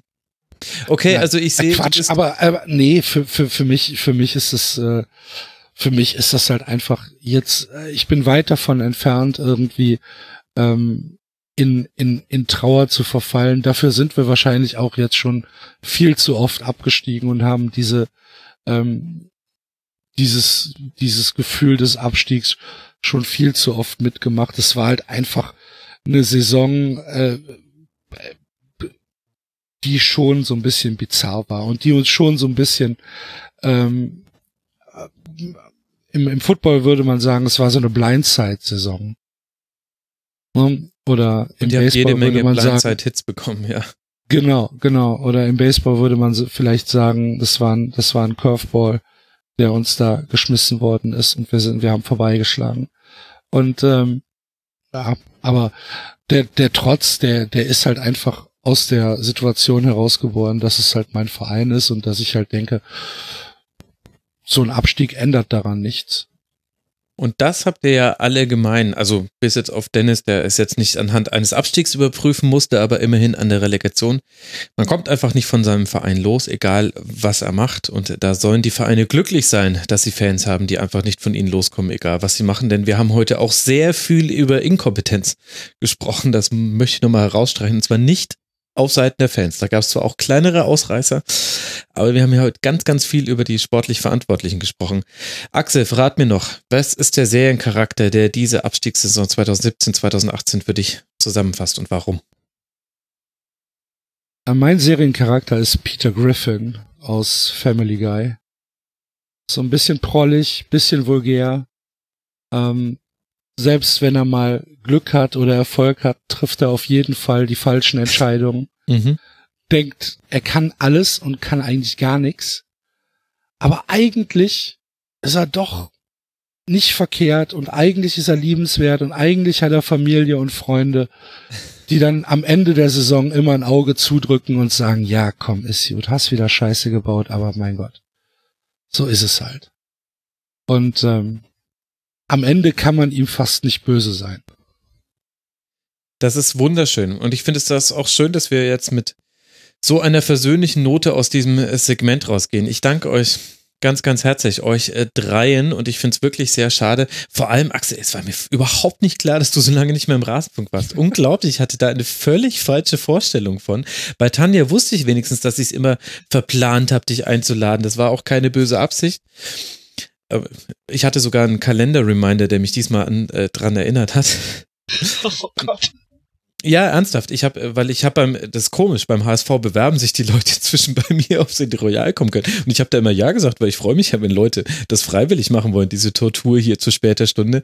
Ja, egal. Aber äh, ja, also ich bin völlig schockiert, Axel. war, ähm, war keine Absicht. Und aber umso dankbarer bin ich euch allen dreien, dass ihr euch die Zeit genommen habt, hier mit mir über die Saison eurer Vereine zu sprechen. Ich stelle euch nochmal abschließend vor und möchte an der Stelle auch nochmal empfehlen, dass jeder, dem jetzt dieser erste FC Köln-Teil zu kurz war oder es wurden die falschen Fragen gestellt oder die falschen Thesen in den Raum geworfen, der kann sich das Ganze nochmal in tja, fünffacher Version beim Spielbeobachter anhören, spielbeobachter.com. Außerdem sollte man definitiv 390 hören. Für alle diejenigen, die die Insider vorhin nicht verstanden haben, ich gebe allein euch die Schuld. Das ist nicht meine Verantwortung, dafür Sorge zu tragen, dass ihr auch 390 hört. Da kann ich nichts für, wenn ihr es nicht tut. Ich habe es schon oft genug empfohlen und ihr könnt natürlich auch dem Axel auf Twitter folgen, at Lost in Nipples. Axel, vielen Dank, dass du mit dabei warst. Sehr, sehr gerne. Es war mir eine Freude. Komm bald wieder, Jung. Vielleicht machen wir ja was zur WM. Mal gucken. Außerdem ganz herzlichen Dank an Tanja Hufschmidt, die F. Schmidt 77, in ganz vielen HSV-Podcasts schon zu Gast und wir werden sicherlich auch in der zweiten Liga viel von dir hören, Tanja, denn das ist das Tolle am HSV. Es gibt so viele Vereinspodcasts, dass ich mir ganz, ganz, ganz, ganz, ganz sicher bin, dass diese Zweitligasaison podcast-technisch auch eine herausragende wird. Das ist ja, also wenn man das so sagen kann, abstiegstechnisch für Podcasts war es ein Zugewinn für die zweite Liga. Die stärkste Podcast-Liga, zweite Liga aller Zeiten. danke dir, liebe Tanja, ja. dass du mit dabei warst. Ich danke dir für die Einladung. Und außerdem danke an Dennis Lindner, den Ed Woptikal bei Twitter. Und er hat natürlich noch einen Wrestling-Podcast. Was denn auch sonst? Der Kappa Haters Podcast. Danke dir, lieber Dennis, dass du mit dabei warst. Sehr, sehr gerne. Und damit endet tatsächlich der Vereinsteil dieses Rasenfunk Royals. Es war nicht mehr für möglich zu halten, liebe Hörerinnen und Hörer. Es kommt aber natürlich noch ein weiterer Teil. Alles andere wäre ja so komm, ein bisschen Zeit habt ihr jetzt auch noch. Ich werde noch ausführlich sprechen mit den Erben Colinas über die Saison der Schiedsrichter. Gab es da was zu erzählen, Axel? Ich weiß es nicht. Vielleicht ich kann mich nicht erinnern. Die ein oder andere Kleinigkeit. Und außerdem. alles super. ja, ja, es wird auch nur ein Fünf-Minuten-Segment, aber danach reden wir noch eine Stunde über den Rasenfunk. Also wir beantworten die Fragen, die ihr uns gestellt habt. Keine Angst, wir führen da kein Selbstgespräch. Frank und ich äh, gemeinsam. Das erfolgt jetzt noch im letzten Teil des Rasenfunk Royals. Ich freue mich, wenn ihr ihn hört und euch dreien vielen lieben Dank und bis bald mal wieder. Macht's gut. Ciao. Da ist er schon vorbei, der vorletzte Teil des Rasenfunk Royals. Es folgt jetzt noch was zu Schiedsrichtern und wir haben ein kleines Rasenfunk QA gemacht. Viele von euch wollen da doch immer ganz gerne mal wieder wissen, was wir so planen, unter anderem ja zur WM. Das könnt ihr euch jetzt anhören im letzten Teil des Rasenfunk Royals und vor allem geht es vorher noch mit den Erben Colinas über die Saison der Schiedsrichter. Das möchte ich euch sehr, sehr, sehr ans Herz bzw. ans Ohr legen. Also schnell rüber in den letzten Teil und dann habt ihr es ja auch geschafft. Wuhu!